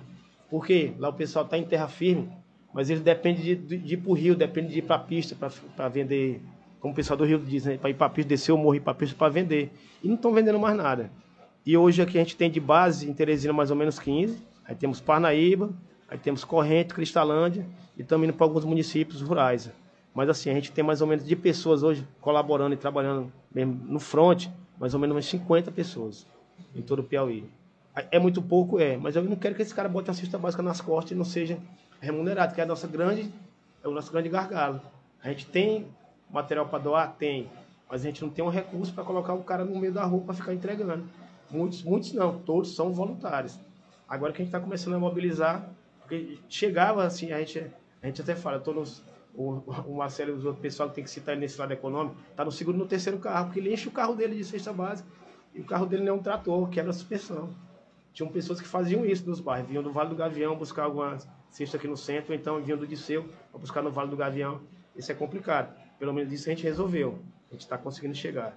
Mas quando a gente tem 50 colaboradores para um município de 200, para um estado de 200 municípios, que todos têm favelas, a gente não consegue alcançar.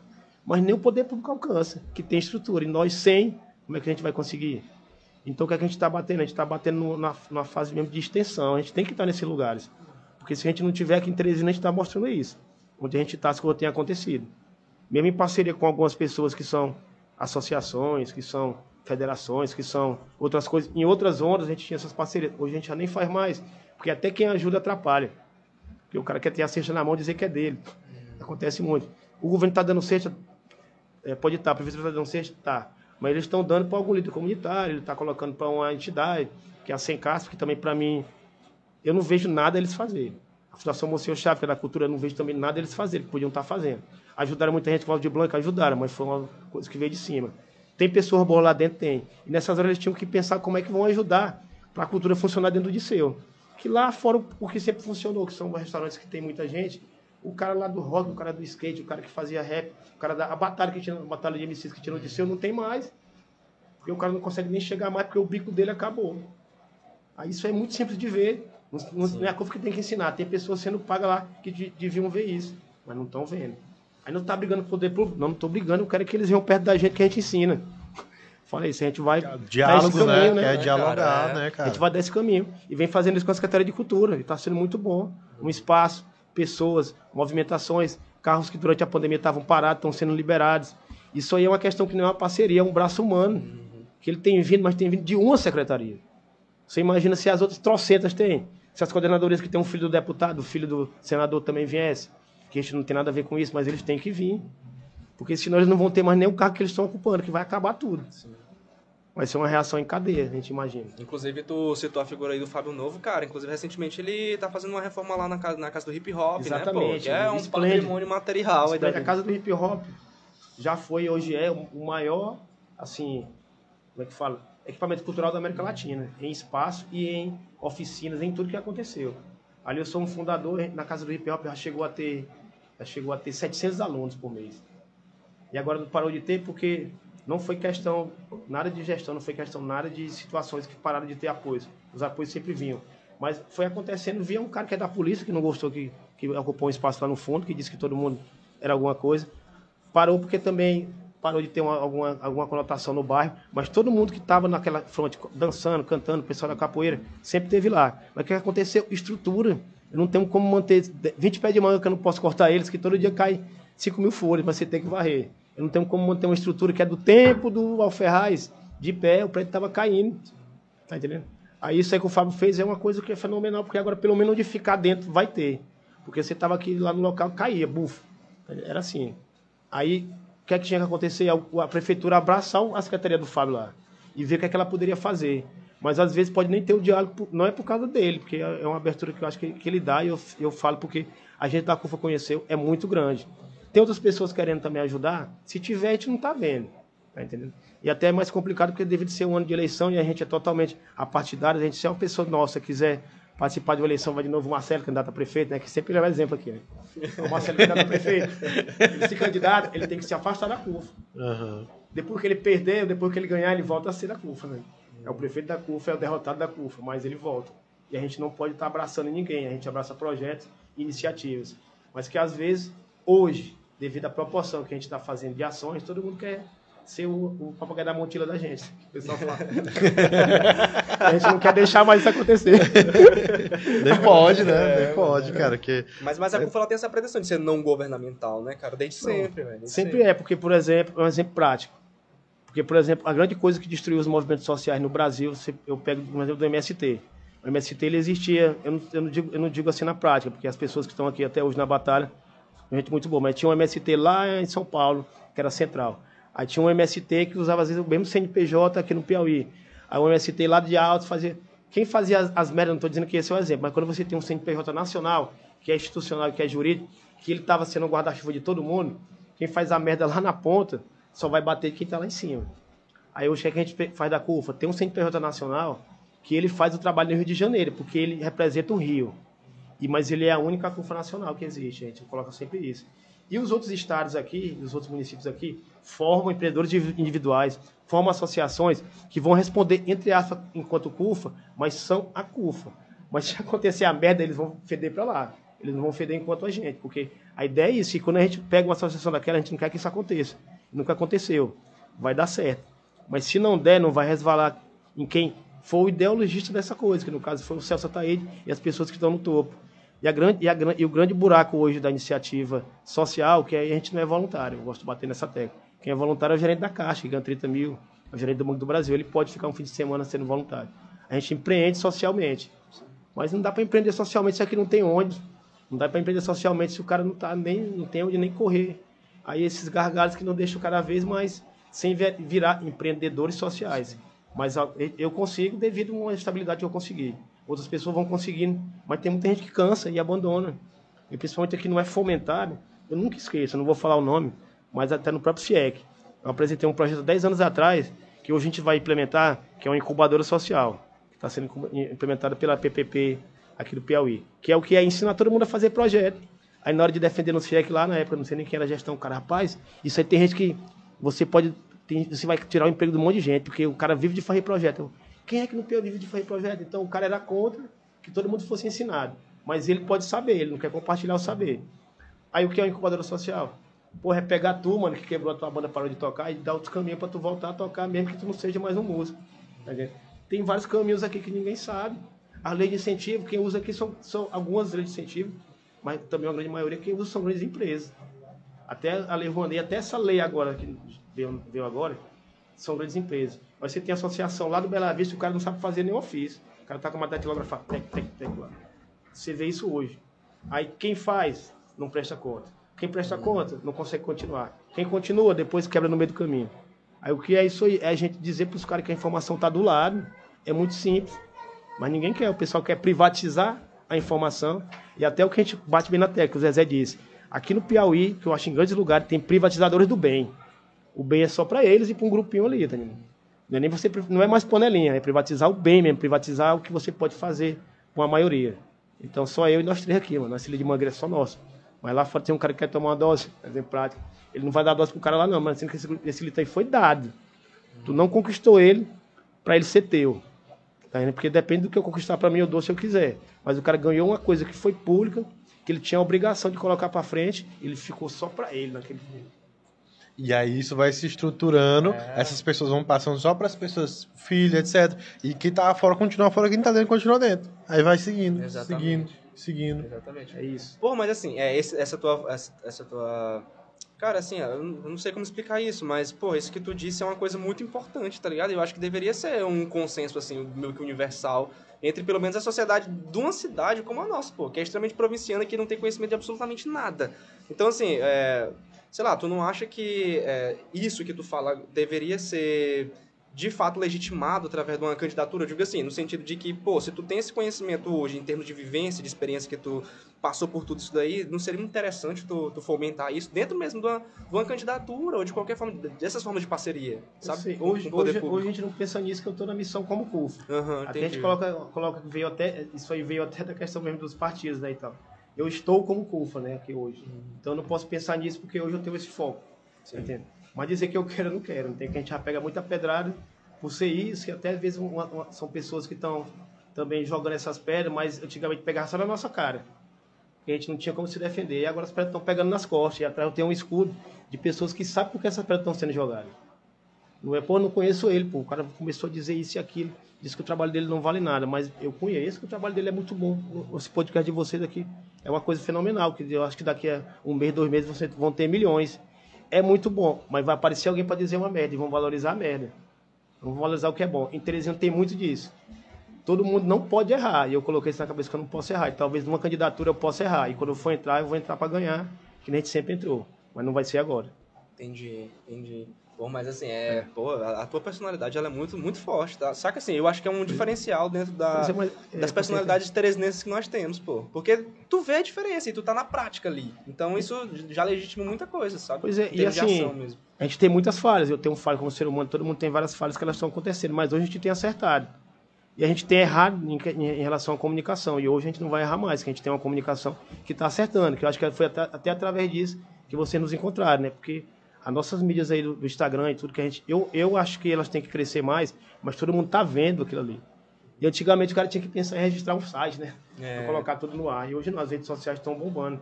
Quem tá no Lindalva Soares vai ter um Instagram do Lindalva Soares, que vai colocar tudo que ela tem ali. Mas só que lá no topo vai ter uma pessoa, que hoje eu até quero mandar um alô pra ele, que é o Valcian, que também é músico, tá com a gente fortalecendo como comunicador, um cara de um texto muito bom. E ele vai alinhar com esse pessoal.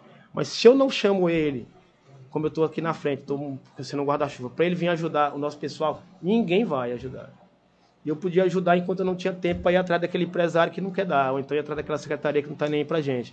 E hoje eu estou batalhando mais em cima disso. De trazer ajudas que não vão ser humanitárias que nem a nossa. Mas, pô, bem que eu sei que tem isso, cara. Tu vai me dar. Se não me der, eu vou rogar mais no ventilador. Porque tu tá dando para fulano. A gente fala isso agora. A gente fala isso eu falo isso aí mesmo para quem, qualquer gestor quiser ouvir. Você não quer dar para a CUF que está fazendo isso, você está dando para esse bem aqui, eu, eu, eu, sei que esse aí não merece. Eu vou pegar a história todinha da raiz, que ele não merece, e vou jogar ele num lugar que esse cara que não merece ser que ele está fazendo errado vai ser danificado, vai ser destruído. Porque se não for assim, ninguém quer ajudar. É verdade. É um plano de, é, é um plano de guerrilha, é um plano de, uma guerra. Mas tem que ser desse jeito. Porque você está vendo que existiam várias entidades que trabalhavam em Teresina, estão entrando, estão saindo, mas a prefeitura daqui não está mostrando uma solução em nada. Eu digo isso, eu quero conversar com o Dr. Robert, quero conversar com com, com, com pessoa, quero ver, conversar com os secretários. Tem até um vereador, que é o Marquinhos, que vem conversando com a gente, mas ele não tem uma solução dentro da Câmara. Ela está legislando, jogando lei. Quem está executando, no caso da prefeitura, tem que olhar para esse pessoal, porque Teresina vai acabar virando uma cidade inchada, cheia de alagados, cheia de gente desinformada. Tá entendendo? Não é a personalidade dele que todo mundo está debatendo que vai atrapalhar, não. Ele tem que ser uma pessoa firme e bater em cima do que está errado. E ele não tem feito isso.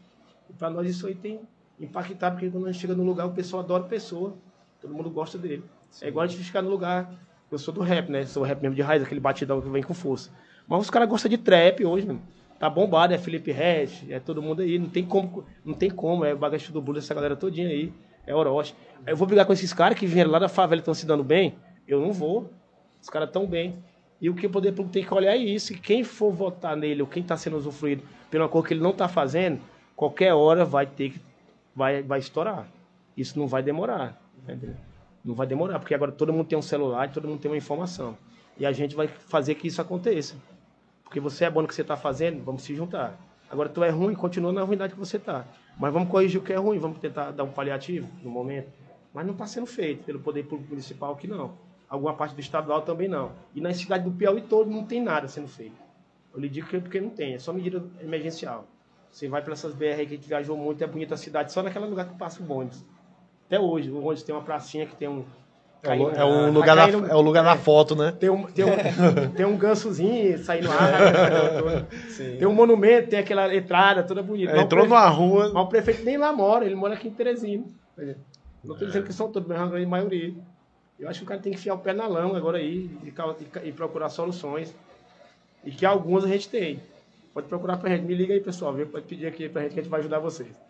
Olha aí, cara, que foda, mano. Que foda. Tomara que mude né, daqui pra frente, tá difícil, cara. Tá difícil. A gente tenta ser otimista mediante a realidade, né? Mas é. se não for otimista. Aí e, é por, isso que eu, e é por isso que eu falo, tá ligado? Essa questão de, tipo, tu assumir esses cargos. Porque, assim, cara, é infelizmente a gente vai esperar o quê? E até mesmo dentro do teu próprio projeto, porque tu faz uma ajuda humanitária ali, né? Como tu disse, deixou de ser emergencial para ser humanitária, mas assim, aí como que tu vai ficar esperando do poder público pra, pra Não, aí o cara vai atrás do setor privado, mas a função era do setor público, é por dever mesmo, por lei. Sabe? Isso não, não ocorre em prática. Pô, pois é, porque assim, ó, se você vê que eu acho que tem que ser muito divulgado, porque eu até depois vou comentar isso com o pessoal da Secult, porque eu participo e também corri atrás dessa lei de incentivo estadual há muito tempo. E antigamente, em outras gestões, eles saíam com a carta na mão para ir atrás do apoio. Você apoiou, você ganhou um projeto social de cultura. Aí você tem aquela carta que você tem que ir atrás do empresário para ele rebater o imposto, aquela situação que pouca gente sabe aqui. pouca gente sabe dessa lei de incentivo que tem aqui em Teresina. Até as sociais, até os conselhos. Os conselhos daqui de Teresina, os municipais, são os becozinhos que o pessoal fica lá colocando tudo só para eles. E esses conselhos também têm dinheiro para a cultura, para o esporte, para a educação. Em Teresina não tem uma lei de incentivo ao esporte. No estado não tem uma lei de incentivo ao esporte. Parece que vai ser criada agora. Mas a lei de cultura, que a, que a Secult está fazendo, viu o Fábio Novo, é pegar, na hora que ele for lançado, já ter quem vai dar. Que ele está fazendo com algumas empresas aí, Equatorial, não sei o que, outras empresas que são grandes, e que o cara está ganhando dinheiro e o cara tem a situação de querer dar. Mas, porra, é uma empresa só, né? Imagina se tem duas, ele dobrava. Né? E é o mesmo que acontece agora, o pessoal privatiza a informação, privatiza o bem, principalmente. Caralho, é. foda, é. né, bicho? Enfim, novamente, a gente tenta ser otimista. É, mas não, não gera, né? né? Mas assim, o que, é, qual que é a tua perspectiva, cara, pro cenário político, assim, nessas eleições aí? Acho que vai mudar cara, alguma assim, coisa? Eu, eu, eu, assim, eu, eu, assim, na verdade, nas primeiras eleições do Lula eu votei nele. Essas últimas eu nunca nem fui. Até a Dilma eu cheguei aí. Mas assim, eu acredito que ele vai ser, possa ser uma solução que todo mundo vai acreditar devido a essa tragédia desse governo atual, tá entendendo? E as outras vias que têm boas ideias também tem alguma coisa problemática, mas eu acho que ele tinha que ter lançado alguém, ele tinha que ter lançado um substituto, ele tinha que ter uma pessoa. Apesar de até ser aqui de falar, eu fui filiado ao PT, até hoje eu acho que minha ficha ainda está lá, mas eu militei há muito tempo atrás mesmo. Muito tempo. De militar, sim, de querer ser uma pessoa que acreditava no que o Lula dizia, acreditava, não acredito em algumas situações dele. Gosto muito do que o governador faz, mas é esses aliados que destrói tudo, não tem, eu acho. Porque o pessoal pode ter até uma boa mente, mas eu acredito que tudo que desmantelou, isso aí não foi o PT sozinho, foram aliados. E essa questão da política, é difícil, é de, colocar, mas eu vejo que no cenário hoje o Lula ganha. Mas eu acho que na hora que ele ganhar, todo mundo tem que exigir, quer dizer, no partido, que ele diga logo quem é que ele vai fortalecer. Porque senão ele vai esperar um ano o melhor ministro e chamar ele depois da reeleição. Isso aí é que tem feito a maior merda em toda Teresina, não tinha que ter reeleição aqui. Né? Porque quando a reeleição acontece, o cara pega o filho dele. É o filho do Temístico, é o filho do Júlio César, é o filho de não sei quem. São boas pessoas, mas não devia ser eles. Porque eles, assim, não têm história. Eu falo que eu não sou contra nenhum deles, eu quero até que eles nos ajudem, que não estão ajudando. Mas, assim, o filho do fulano de tal, ele só é o filho do fulano de tal, na maioria das vezes. É a mulher do cara, entendeu? Tem situações que a mulher do cara está em lugar tal, que é o deputado tal, ela arrebentou na gestão. Mas, porra, eu quero que você me diga quem.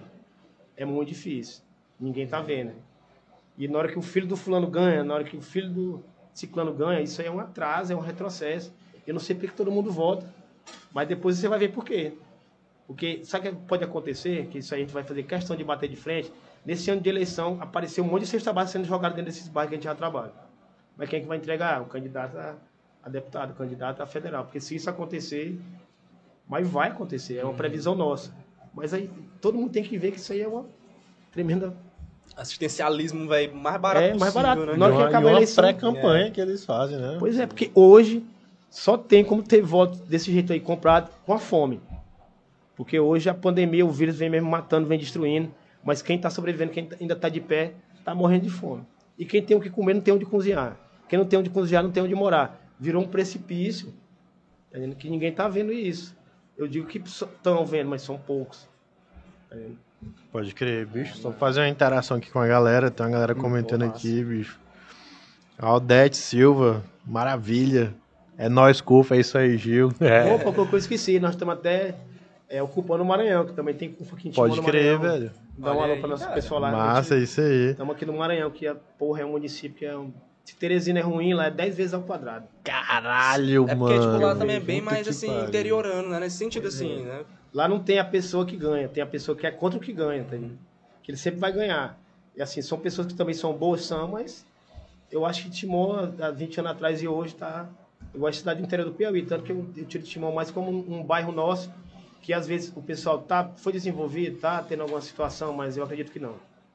Que o pessoal tinha que abrir mais para transformar Timon. Pô, só tem um rio que separando, separando a gente. Você vê lá é o Maranhão, o Maranhão.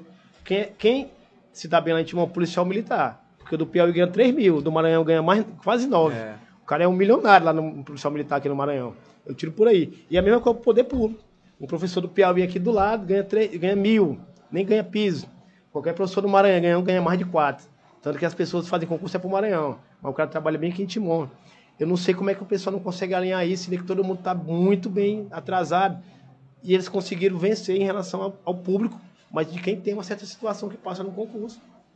Chega muita gente dizendo, Gil, vou fazer um concurso. Cara, enquanto tu tá bem aqui comigo, o cara já tá lá na casa dele com um monte de livro estudando, o cara tá lá com o computador, o cara tá vendo os vídeos do YouTube. Nós também aqui tomando um ano, decidir concurso, tenta outra coisa. Vai empreender, porque não dá pra ti. Tem que ser real na situação. E é mais ou menos isso para qualquer coisa que a gente esteja correndo. Ninguém vai entrar mais para perder, porque a gente já tem perdido muito. E é do mesmo jeito agora, não, uma parceria com o prefeito tal, não, ele vai dar o quê? Então, isso, isso e aquilo. Pô, você não vai dar, mas a gente vai entrar nesse problema bem aqui. Não, mas eu não tenho nada, não, mas eu sei onde é que está aquele recurso tal, sei onde é que está aquele recurso tal. Você vai passar a ter. Mas se quando chegar você não der pra gente, eu vou dizer lá pro fulano de tal, vou mandar o cara rogar isso. Porque se não tiver uma certa, eu digo guerrilha mesmo, que até que eu tava falando dessa comunicação, é um marco de guerrilha, para você ter o que já é seu. É, velho. Isso na verdade é só consciência política, pô. É só o cara ter consciência do que tá sendo Não era pra digerido Cufa ali, fazer né? isso. O Celso Taíde teve agora em Davos, lá dando a palestra, que ele ganhou um prêmio mundialmente, tipo como se fosse o cara do ano que empreende nas favelas, mas ele é um cara que empreende dentro do privado. Ele fala muito, não é pra ter a CUFA, não é pra ninguém ter orgulho de morar numa favela dessa. E você pergunta lá, pessoal, quem gosta de morar aqui? Todo mundo levanta a mão, não tem outro lugar. É muito complicado. Quem gosta de morar é quem mora nos apartamentos da Zona Leste, que nem posso estar residindo. Quem gosta de morar bem é quem está naquelas casas ali que são bem grandonas, com a piscina. E é merecível, que eles batalharam para aquilo. Às vezes não. Às vezes é a mulher do deputado, é a, é a namorada, é o irmão, é o tio, e eles estão sofrendo de uma coisa que todo mundo tem que ver que é nossa. E às vezes em alguns lugares, como na Bahia, como até no Rio de Janeiro, o pessoal está indo atrás de tomar mesmo. Aqui a gente ainda usa a questão da- do marco de guerrilha, que é bater de frente. Lá nem bater de frente não, o pessoal já está vindo pegando o que está lá de cima. O pessoal cria fundações, que é a nossa ideia. Cria organismos privados que não vão precisar do poder público tão cedo. Mas, infelizmente, infelizmente, a gente aqui precisa. Infelizmente, por quê? Porque tem um monte de gente de mente, fechada, que só querem privatizar o bem. Aí, infelizmente, por quê? Porque a gente quer fazer que esse pessoal abra a mente e passe a nos ajudar. Porque é preciso. Porque eu tenho certeza que quem está tá dentro da CUFA não vai ser o cara que dentro de um sinal vai engatilhar um revólver na sua cabeça. Então traga ele para cá, você vai trazer como? Apoiando. Vai ser uma pessoa a menos. Ele não vai ser o, o b-boy do hip hop, ele não vai ser um empresário igual o Marcelo, o cara não vai ser um, um cara da banda de rap que nem eu, mas ele vai ter um lado pessoal e vai ter um lado de saber o que é que tá certo e o que é que tá errado, que tem gente que não sabe o que é que é certo e o que é errado aqui no Piauí, não. O pessoal pensa que ele tá naquele lugar, aquilo ali ele tinha que estar. Ele tinha que estar. Até um pouco tempo desse, aqui mesmo em Pedro II, essa questão das opalas, né? O pessoal de lá tinha medo porque o padre disse que era cor do diabo. Até hoje tem pessoas lá dentro de Pedro II que pensa que é isso, e o cara não quer ficar perto da opala. Porque aceita Então, o que é jogado desse ela. Ele sabe desse, é real. Tá vendo, pessoal? E, e assim, pro restante todinho, coisas que a gente não consegue alcançar, é dessa forma. Pô, tu não tem que estar na situação, tu não tem que fazer um curso superior. Aí não tem, mas só que 70% da população piauiense às vezes não está nem com ensino médio. Não, tu não vai atrás de, de um emprego. O Brasil todo são 12 milhões de neném, nem trabalha nem estuda. Desses 12 milhões de neném, 90%, 80% estão aqui no Piauí. Alguns não estão, mas os que não estão, que estão no meio da rua, não têm onde imprimir o currículo. Porra, inclusão digital tá foda. Tá, nos celulares. Que até quem não sabe ler, sabe mexer no celular. Tem exemplo de pessoas, o cara vai me vender um negócio ali, eu cara, eu quero comprar na tua mão para te ajudar, que é a CUFA. Me dá o recibo, ele não preenche aí, cara, que eu não sei escrever, não. Mas o cara faz as contas, faz tudo. Mas o cara é um analfabeto, sei lá, não é analfabeto pontual, não sei como é que é falado. Mas todo mundo aqui que está incluído digitalmente via um celular, não sabe digitar, não sabe entrar no Wi-Fi, não sabe onde é que ele pode encontrar tudo que já está disponível. Tá vendo? Porque eu acho assim, não batendo tanto no governo federal, essa coisa do ponto .gov foi fenomenal. viu? Quebrou o gargalo de, de você ter certificado digital, você ter tudo. Mas quem é que tem um ponto .gov aqui em Teresina no Piauí, se ele não for na secretaria? Faz bem teu ponto .gov. Tem gente que não sabe nem o que é. Mas é o que vai funcionar no- no- daqui para frente. Não vai ter RG, não vai ter CPF. O cara vai ter um celular e vai funcionar. Mas agora, quem é que tem um celular também que é bom? Tem gente que ainda usa do tecladinho. Tá? E essas são situações que elas são pontuais, mas é o que vai estar mais na frente, que todo mundo não vai ter. Antigamente era leitura, depois vai para o celular. E hoje é alimento. Ninguém tem comida para comer aqui em Teresina. Ninguém falo onde nós trabalhamos. Pode crer, é isso aí, pô. E aí, Ah, mais gera aí, velho? voltando aqui, né, interação com a galera aqui. Erivaldo Correia, parabéns à CUFA do Piauí, tamo junto, é isso aí, mano. Tem que dar uma força mesmo, né? É o que a gente sempre fala, pode estar junto, a CUFA não pode parar. Um monte de gente começa a colocar lá, é isso mesmo. E hoje hoje está sendo bom porque a gente está começando a angariar muito voluntário. A gente nem fala voluntário, você não vai ser um voluntário naquela ação ali, você que fez só esse dia. A gente está começando a correr em cima disso aí, de ter mais gente para que eu não bote mais peso segurando uma cesta. Que a pessoa possa me ajudar junto com essa cesta na hora de entregar. Porque até nisso algumas pessoas têm estado com cifose, escoliose. Porque a gente começou um trabalho sozinho. A gente começou, teve cara no Vale do Gavião que entregou mil cestos só. Caralho, Tem gente no Disseu que entregou só. Mas por quê? Porque a gente tinha a política mesmo de uma revolução silenciosa, de mostrar, para ver se mais na frente essa pessoa lá ia ser ajudada por alguém. Não tem mais ninguém que entregou a cesta. Nesse lugar que a gente foi. Lá no Dandara dos Cocais, no Lindava Soares, no Mafrense, fora que a curva ajudou, o cara recebeu, o cara foi colocado numa casa que é não sei o quê, é uma casa cidadã, que é quem foi alagado vai para dentro dessa casa. Mas só que entrar dentro dessa casa também precisa de ajuda. Aí fica duas famílias dentro de uma casa e o cara que recebeu a casa vai receber o dia da prefeitura, que nem foi pago ainda. Aí fica um monte de família com um monte de problema dentro de uma casa só. Algumas pessoas devem estar. É, casa cidadã, alguma coisa assim. Isso aí foi instituído até na época do, na época do Firmino, foi na época do Malferraz. Vinha aqui a sua casa não está alagada, então você vai receber o pessoal alagado, você vai ganhar um salário, vai ganhando seis cestas básicas. Tem casas que estão sendo esse, esse local aí, estão sendo essa propaganda pública, mas lá ainda não chegou a sexta, nem recebeu o dinheiro. Tá entendendo? E o que a gente está fazendo, estamos entregando a cesta para esse pessoal. Aí estamos falando mal do governo, não, porque eu acho que deve ter alguma burocracia de licitação, e não sei o quê. Pô, mas não está emergencial. Por que, que, o governo não vai lá no Carvalho, compra um monte de cesta e entrega lá, o municipal e até o estadual? Que está tá num momento emergencial, que não precisa ter licitação. Agora tu chega dentro de uma quebrada dessa pergunta que é licitação, o cara te dá uma porrada, ele tá me xingando. é desse é, jeito, não tem. O cara não sabe que ele tem que saber o que é isso para poder chegar até ele. É. Aí assim, eu não sei onde é que tá cada ponta desses, desse, desse nó. Mas quando teve essa questão de estar tá acontecendo um auxílio, uma, uma, uma, o Teresina está em decreto tal, o centro está sendo asfaltado. Pô, tem que asfaltar o Dandrado dos Cocais, que está dentro da lama lá. Né? Bora botar, tirar metade do asfalto, jogar para lá, botar o meio fio, botar. Não, mas não pode, porque lá é uma terra que está ocupada e o dono não quer vender, porque a prefeitura não vai lá negociar. E quando vai negociar a terra que vale um milhão, o cara dono quer 10 milhões na terra. O que, é que o prefeito tem que fazer? O cara deve IPTU, o cara deve imposto. Tira o cara de lá e dá a terra para o povo. Os municípios fazem assim, alguns municípios. Ah, meu irmão, você não quer negociar não? Pois eu quero o IPTU todo que você está devendo. Aí o cara negocia. Mas os caras não querem, vai ver o cara ofereceu outra coisa para alguém e não está sendo feito. Ninguém pode fazer uma reforma dentro desses lugares porque os caras não têm a posse da terra. E assim ninguém vai sair mais de lá, porque não tem como entrar um trator, não tem como a polícia tirar, porque é muita gente. É impossível. São outras irmãs que estão nascendo ali, Dandara dos Cocais e Lindava Soares. Está todo mundo dentro da água. E o terreno que era um milhão, quatro anos atrás, o cara está pedindo parece que 50. Agora pergunta quanto é que ele pagou de IPTU, esse terreno lá. Pergunta quanto é que ele pagou de não sei o quê. Pergunta esse empresário se ele não tem alguma multa. Podia juntar tudo isso, tu não vai dar não, pois paga isso aqui, cara. É mais ou menos o que tem que acontecer, mas ninguém faz. É. Em outras cidades fazem. Em Recife é feito isso. Em São Luís é feito isso. Está bem aqui do lado, um exemplo que funciona. Mas o, cara... o Piauí é um negócio... É, o Piauí é esquisito, Aí não, tu tá detonando, cara. tu tá detonando teu próprio estado. Não, você tem que pegar a coisa que tá dando certo. Nossa agenda é positiva, tem que falar. A gente tá trabalhando com o que é positivo. Faça isso bem aqui, não tô inventando não, não vou ser o dono não, não vai ser a lei de UBV não. Não vai ser a lei, esqueci o nome de você. Meu nome é John. É. Não vai ser a lei John. Ah, o John é um amigo nosso. não vai ser a lei que é o nome de vocês, não. Vocês vão seguir um exemplo que deu certo. Pô, o Bolsa Família tava dando certo. O cara criou essa outra porra pra quê? Se tem um monte de gente que não tá recebendo. São coisas que são, é só você pensar. Os caras não são burros, porque eles chegaram lá. E por que, que eles são burros agora na hora de ajudar? Eu não sei. Foi uma martelada que pegaram na cabeça, caíram, escorregaram. Talvez não. não. cara, a Oliveira comentou aqui. Só não entre para a política, pelo amor. Seja forte.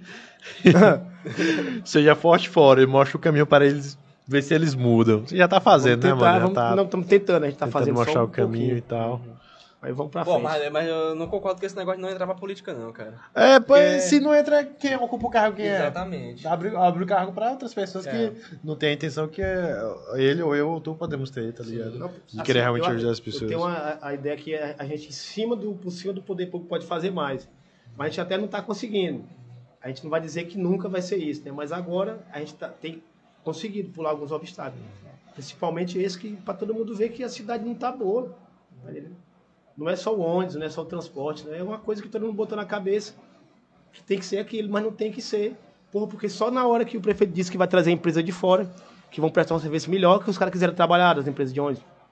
Porque os caras ganharam dinheiro o resto da vida. Já chegou a falar alguma época dessa, que não sei se hoje é isso. uma empresa de ônibus, eu acho que é uma lenda, né? Mas diz que quando a empresa rodava mesmo naquela época, que o ônibus saía chutando gente por cima, e um, e um dia que, que o ônibus rodava, pagava o, o, o salário do cobrador e do motorista. Eu acredito que hoje até mesmo é assim. E eu não entendo porque dentro de uma planilha de custo tem que estar o lucro do, do empresário. Eu não entendo como é que isso funciona. Exatamente. Porque tem uma planilha de custo que ela é baseada no lucro do empresário, é baseada, tem que ser baseada no salário do trabalhador, tá lá dentro. E ele se virar para lucrar. E uma coisa que é obrigatória, a prefeitura devolve, que é a pessoa que é idosa. Em outros locais aí, prefeito não é obrigado a dar uma coisa que a pessoa conquistou pela idade. São aqui em Teresina, sei lá, 5 mil idosos que tem aquela carteira. O prefeito, desde a época do Alferre, devolve os idosos que não usam ônibus. Isso não tem lógica. O cara Exatamente. contribuiu a vida toda já, por que ele agora vai ser pago pela prefeitura? É uma coisa que é, até falando nome feio, é ilogísticável. Sim. É uma coisa que não tem cabimento. O cara, o cara, foi, o cara trabalhou a vida toda pagando imposto, aí agora enquanto aposentado, vai voltar um imposto pro aposentado. Tá? O cara que passou no concurso público que tinha uma estabilidade, agora vai ficar sem estabilidade. Porra, bota daqui pra frente, pô. O que o cara conquistou, deixa, mas para. A gente não concorda com esses salários astronômicos. Sim. E é outras coisas que são erradas dentro, dentro da, inicia- da iniciativa pública, né? Que eu acho que ela tem que começar a virar isso. Ter lugares aqui, tipo a universidade, tipo o CT, que o pessoal mesmo, sem tecnologia, que é uma área que eu já Sim, trabalhei. Eu estou afastado devido à pandemia. Mas lá, o pessoal se sente dono do local. O pessoal mesmo respeita, o pessoal se valoriza enquanto servidor público. Mas são poucos. Tá entendendo? Poucos que têm essa ideia. Tem lugar que você vai no se- setor público, todo mundo tá vendendo Avon, aquelas coisas lá, boticário, entende? o pessoal tá rodando pelos corredores. E é o servidor público. Tá? E às vezes é complicado. Não, não vou me aposentar porque não tem um vale transporte, não vou me aposentar porque eu perder o ticket de alimentação. Pô, Teresina é tipo Brasília, 90% do que roda no comércio é do servidor público. Mas ele não quer se aposentar, não dá a vez. Você vê gente ali que tá, mesmo assim, uma situação complicada, que era para estar em casa, mas tá sentada no lugar, só sentada. Então o cara que está sendo gestor, ó, amigo, eu vou lidar por tantos anos, esse, acho que já até aconteceu aqui, você vai continuar recebendo o, o salário, o vale transporte e o auxílio alimentação durante X, X anos. Aí depois você se vira, tá bom, continua assim. Aí é complicado para um aposentado, é complicado para outra pessoa, mas tem que ser assim, a pessoa não quer se aposentar porque perde, vai perder série de benefícios. Não- não- o povo novo não abre vaga para o pessoal novo entrar, que tem uma mente mais aberta. E ao mesmo tempo o gestor bota aquela pessoa que fica sentada igual o Marcelo ali a entrevista toda. O Marcelo sempre é alvo. Sempre é alvo do Gil, Marcelo. Bom, mano, É só assim que funciona. um comentário aqui do Enes, uma pergunta do Enes, né? É, qual outro projeto na agulha da CUFA para esses tempos, Avante CUFA? Tem algum projeto aí além? É, é, pois é, muita coisa, porque você vê o que, o que a gente o que a gente está fazendo hoje é tudo emergencial, é tudo pontual, é tudo um, um contexto. Porque, porra, na hora que a gente consegue, podia parecer, pra quem não vê, pensa, pô, esse filho da puta aí, os caras pagam o helicóptero e não querem fazer nada. Porra, um cara deu um helicóptero pra gente sobrevoante, deu ideia pro cara, o cara deu um helicóptero pra mostrar o que é que tem lá embaixo. Não tem, um cara ainda chega falando isso aí, porra, por que você não compra isso aí de cesta básica? A gente não compra nenhuma cesta básica, as cestas básicas chegam em tudo. A gente tem até uma, uma lei, é uma lei. Alguém me liga, eu tenho X reais para lhe dar. Não, eu vou lhe dar aqui meu fornecedor, você vai lá e compra. A gente não pega em dinheiro de doação. Agora, se o cara quer doar para um projeto, eu pego e eu vou executar em cima do que eu apresentei para ele. Mas hoje, tudo, você vê ali no Datena, na Band ali, que ali virou uma coisa mesmo que a gente tinha que fazer, porque são nós que estamos fazendo. E o pessoal, porra, aquilo ali é uma sacanagem. Pô, o cara não reclamava do Criança Esperança. O cara não reclamava do Teleton. E aquilo ali tu não sabe onde é que tá chegando. E o que a gente tá fazendo ali na, na Band, tá chegando no lugar, mas ainda vem um filho da puta, desculpa aí o nome. Dizer que vocês estão fazendo um espetáculo. Tamo, mas pra matar a fome. Tá? E quando o Datena tá dizendo ali que entrou milhões, o cara não- da CUFA não pega em um real. Tá entendendo? Vai tudo pro supermercado que é o açaí, vai tudo virar cartões e estão chegando aqui. Chegou uma carreta agora aí, com 40 toneladas, que a gente vai finalizar a distribuição amanhã. 40 toneladas, de segunda para sábado, não tem mais nada para dar, tá entendendo? Eu falo de 40 toneladas, eu falo de 15 mil cestas básicas. Acabou, É isso aí. tá entendendo? Mas porque é a fome. Eu queria estar terminando meu CD, eu queria estar correndo para ajudar o povo em outras situações, mas não dá agora. Mas tem gente que tá ali balançando na rede, tá tudo bem, quando melhorar eu vou. Pior que isso aí é só o que acontece, cara. Acho que a galera critica porque o nome é Cufa, pô. Se fosse outra coisa aí, se fosse Teleton, talvez não. Tava criando esperança, todo mundo até liga, o cara que é fudido liga pra doar. Mas a Globo é nossa parceira, é importante, tal, mas eu digo que isso é errado. Sim. Tá entendendo? Eu digo errado pra quem tá aqui. Tá entendendo? É que nem a gente tá batendo na tecla, porra. A IGE tá aqui, Equatorial tá aqui. Quem paga o, o- o imposto é o piauiense. E, no caso, a IGE tem um programa nacional de incentivo à cultura. O imposto do piauiense está indo para o cara que pode estar tá indo, um exemplo, isso é só um exemplo, pode estar tá indo para o cara que faz um projeto lá em São Paulo. Porque lá em São Paulo tem um programa da Equatorial voltado à cultura, mas que ele aqui não existe. Se você for entregar na Equatorial, não existia, né? Que agora a Secult conseguiu vencer isso. E na IGE não existe. Dou um exemplo prático. A IGE não tem um programa de cultura e de esporte voltado para o empreendedor do Piauí. Talvez quem mais? O Carvalho não tem um programa. Não sei que não tem um programa. Mas assim, são ações que eles podem fazer porque quem está pagando o imposto é a gente. Apesar de muita gente não pagar luz nem água, que na imprensa é alta, mas eu acho que eles estão aqui porque eles estão ganhando, senão eles tinham desistido. Mas não tem um programa voltado, não. Eu sou da Equatorial, sou um superintendente. E assim, o imposto que está entrando aqui, eu vou jogar ele para cá e vou ajudar que a banda dele não pare, porque só parou porque tu estava na, na, cabeça da banda. Aí tu vai ter como jogar o bastão. E o cara vai continuar cantando, porque dentro de, um, de uma sistemática, de um imposto, de uma isenção que ninguém vai gastar, tá entendendo? Ela vai existir e a banda vai continuar, ou vai fazer só aquele CD e vai acabar, mas vai ter um produto no mercado. Isso aí tinha que acontecer hoje com cesta básica. Tá entendendo? Que é o, o básico, né, cara? Que é, porra. Pois é, mas é complicado.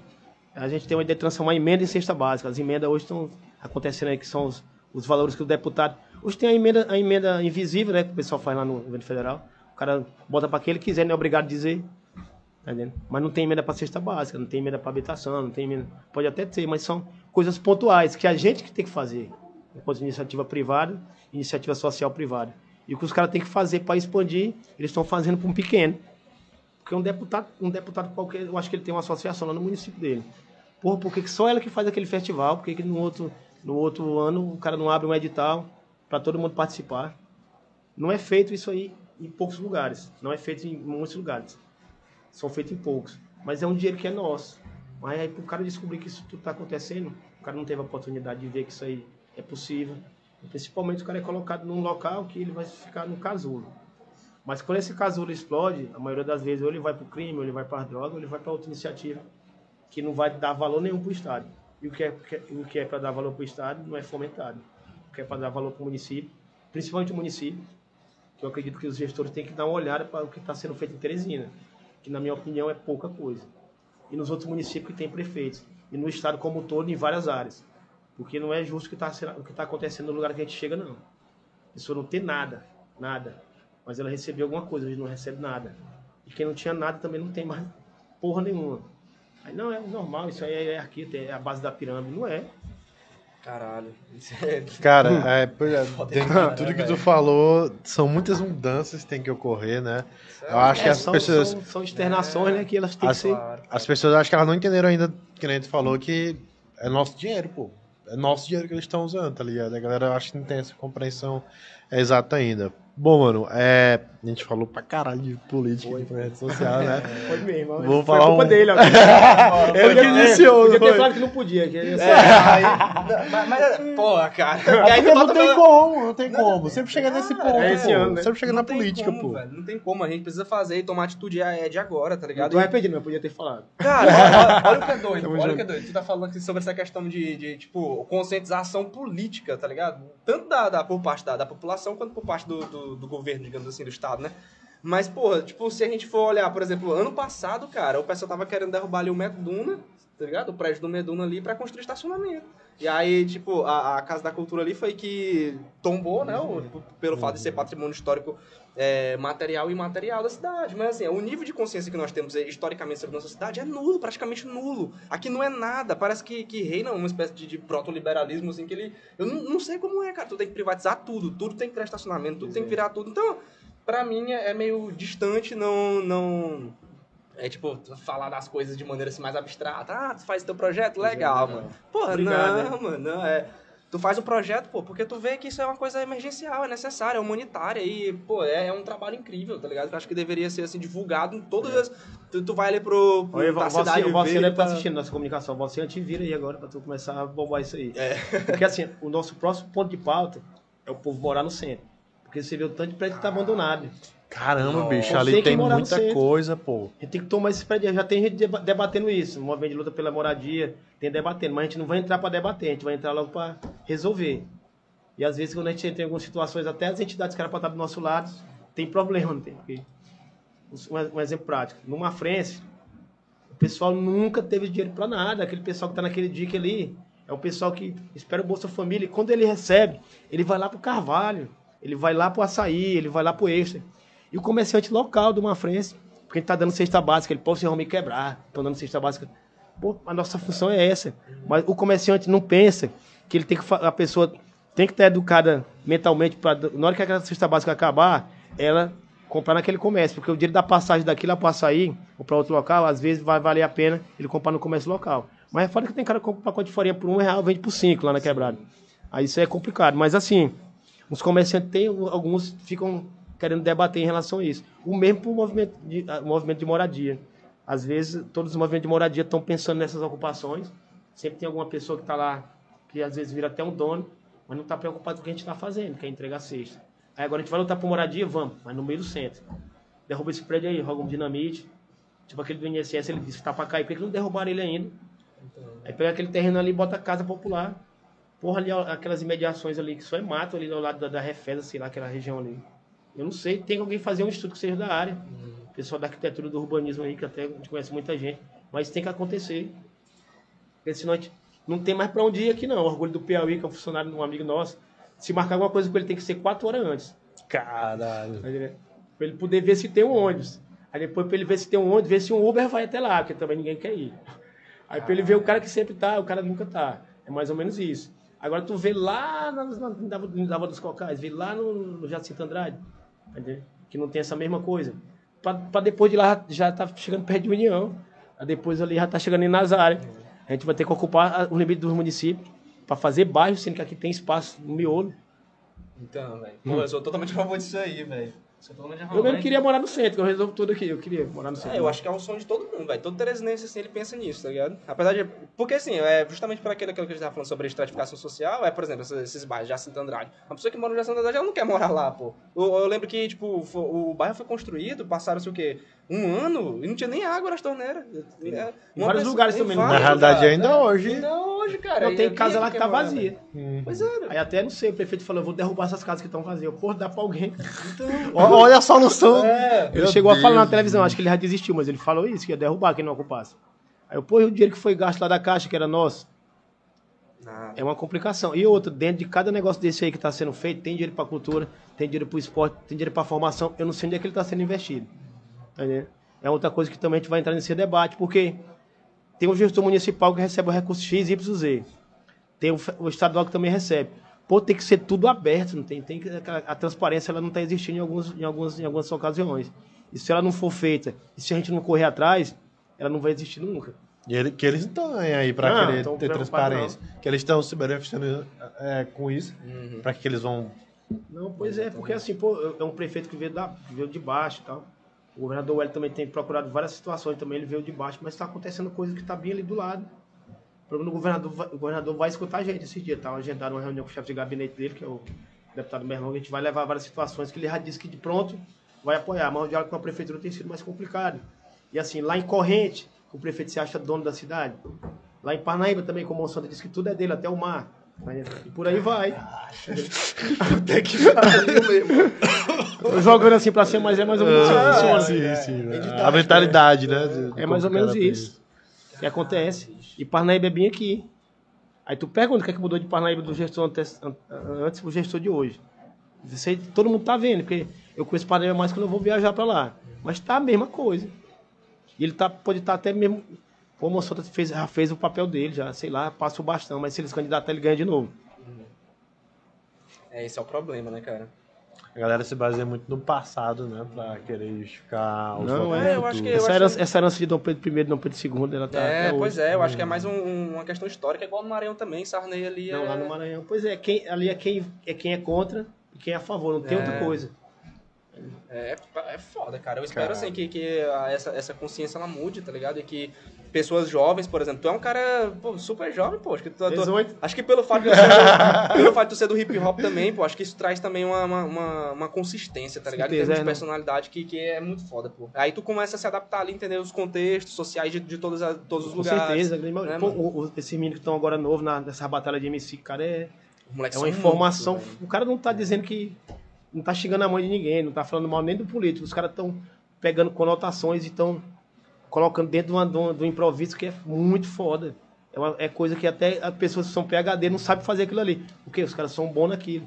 Mas quem que fomenta aquilo ali que os caras são bons? Os caras voltam para casa não tem o que comer. A situação é essa. Por isso que os eventos que a gente faz, não, vou chamar o menino para dançar ali. Que menino, pô, são os breakers, é uma equipe, paga os caras, que aí nós levamos. Nós levamos, quer dizer, até essa questão da gira nós temos que se politizar, porque tu não tem que ficar olhando para ninguém de baixo para cima. A gente tem que olhar de cima para baixo mesmo. E quando uma pessoa dessa é chamada para participar, pô, tem uma situação que até ela é real. Boca da Noite, que é uma, que é uma parceria, que é um projeto que é da Secretaria de Cultura, qualquer outra coisa que não é Mocinho Chaves. Eu vejo que se repetem sempre. Mas por que se repetem? Porque os caras não tem como montar um histórico bom, não tem como entregar uma coisa boa. E o cara que tocou todos os anos e entrega com uma boa, a comissão vai aprovar o dele. Tá entendendo? Aí, pô, tu pegou um papel de pão e entregou ali no, no protocolo. É muito disso, tem? Aí tu vai bater em cima de um cara desse, não, vamos tentar ajudar. Às vezes o cara não quer ajuda para se fuder mesmo. Mas é muito complicado essa situação. E às vezes o cara acha que realmente ele é um coitado. Porra, cara, eu não tenho nada aqui mesmo não, como é que eu vou fazer igual esses caras? Porra, tu já tocou pra caralho, tu já fez um monte de participação. Tu faz improviso, pô, tira foto de tudo, transforma em PDF, faz um book. O cara não tem essa noção. E é muito simples, quando tu fala pra ele hoje, vim aqui, ele não, pô, vai lá em casa me ensinar. Eu não vou ter tempo de fazer isso. Marcelo não tem, talvez o Valcinha que vai trabalhar na comunicação não vai ter. Mas assim, não tem uma receita de bolo em lugar nenhum. Tá entendendo? Pô, mas tem um monte de putaria no Instagram, no Facebook, esse cara curte é isso. E ele não vai querer essa receita. Mas por quê? Porque já foi colocado na cabeça dele que ele tem que ser uma merda mesmo. E é isso que a gente tá lutando, porque o cara mesmo tem que ser diamante. Nós tem que estar tá lá em cima, tá? a gente tem que usar ouro, tem que usar relógio, tem que andar de. Como o cara falou, andar de. O carro, o nome do, nem o nome do carro que eu tenho, eu não sei, mas a gente anda de Land Rover. Land Rover. Tem que andar de Land Rover, cara, porque eu trabalhei, a gente correu atrás. Tu não tem que se chamar de playboy, não. Porque muita gente falava isso. Pô, você tem que estar tá andando bem, mano. Vocês estão num podcast que é do caralho. Aí tu vai lá pra parar de onde? Esperar onde? Do pessoa que nunca chega. Tu não pode, mano. Tu tem que entrar no teu carro e ir embora. Então tem que chamar teu Uber. E aquele Uber que é o mais, mais, mais, mais luxuoso, né? Então. Tu não tem que esperar tu ficar sempre lá embaixo. E a gente tá colocando isso pra todo mundo ser potente. Porque se ficar enquanto tu querer ser carente, meu amigo, tu vai é, ser carente sempre. Isso, é isso aí. Cara, falando de música, tu também como hum. é que tá esses projetos musicais aí, pô? Que cara, é que eu assim, é, eu sou tipo aquele. Não posso dizer antigão aqui do rap, mas um cara que foi, veio junto com o pessoal que veio mesmo pra. Chegou em cenários nacionais, que é a banda Flagrante, a gente foi muito longe, fomos na França, na Espanha. Hum. Mas quando todo mundo voltou, cada um foi fazer suas coisas, né? E hoje eu tenho um projeto solo mesmo, que é um disco que já está pronto, que tem a participação do MV Bill, já fecharam, tem outras participações nacionais, tem pessoas locais. E tem um cara mais foda do mundo, que também que é o DJ PTK, que faz as instrumentais pro Mano Brown, faz instrumental pro Brasil todo, que tá produzindo esse disco. Caralho. Mas aí, tomara que nesse pós-pandemia não apareça outra coisa, que sempre quando eu vou fazer uma coisa aparece outra uhum. e eu vou colocando para ali. E a dificuldade até é essa, de dar continuidade em algumas coisas. Mas pelo menos o livro e o CD saem em novembro agora desse ano. Eu venho aqui trazer para vocês aí. Caralho, foda, oh, mano. Isso aí tá fechado. Show, show. Em novembro sai um livro junto com o disco. tudo virtual, pra todo mundo olhar mesmo, não tem negócio de comprar não. Vou Massa, potencializar para ganhar via uma lei de incentivo ou via qualquer outra coisa ou via um empresário. Mas quem vai ser mesmo que eu quero que, eu quero que o disco chegue, ele vai na internet, vai estar tá dentro do celular, vai, o cara vai estar tá tendo acesso dessa forma. Eu acho que deva ser assim, alguém banca e outra pessoa usufrui. Show, mano. Massa Show. demais. É isso aí, pô. Se as pessoas fossem mais assim, né? É, mas tomei, mas tomei, tomei né? quase pré-aposentado o rap. Às vezes eu tenho vergonha ver esse menino, esse menino destrói. Não, não vou. Era muito bom de improviso. Eu fico ali. Na hora que eu começo, vamos lá, Gil. Não, tá, minha perna tá doendo. Dá uma câmera aqui. É. Não, mas os caras são bons, velho. Os caras do rap ali, tipo, eu do Disseu ia acompanhar a cultural ali, batalha da cultural, meu amigo. E não perde nada em relação os caras que estão fazendo essas. Essas, tipo um podcast, tem muita gente fazendo tipo iniciativas que nem essa, essa de você dentro do rap. Lá em São Paulo, que tem bombado, cara. Os caras têm um dia bilhões de visualizações os caras daqui são melhor, mas falta também essa questão estrutural de montar uma, uma coisa que no celular pode fazer.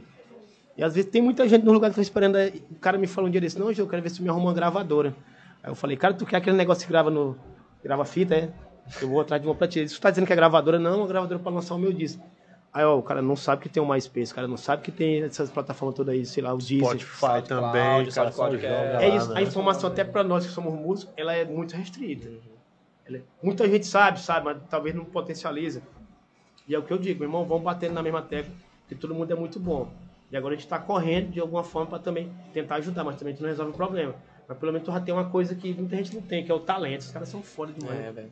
Cara, e uma coisa curiosa que tu falou aí a respeito dessa, dessa questão do incentivo, Tu lembra até que ocorreu com a banda, pô, dos amigos nossos aí, os caras da Escrotos lá, que, o, que eles tentaram se inscrever dentro de um edital. Sim, e eles de postaram música- que foram E os caras de não, maneira é, bem... os cara não passaram, pô. Aí ele falou assim, pô, eu entreguei todos os documentos certinho, entreguei, tá tudo certo, velho. E a gente não passou. E ele falou assim, porra, e aí a galera fala que o pré-requisito seria uma espécie de. Tu, tu tem que ter História shows de- pela História cidade. de dois anos. É, né? tu tem que ter shows pela cidade. Aí o cara foi pegar lá o, o repertório, lá, digamos assim, da galera que passou lá, né? Eu- Tinha gente que não teve isso. Não, e assim, é você coisa bota no que- edital, você tem que comentar com a cultura municipal e estadual.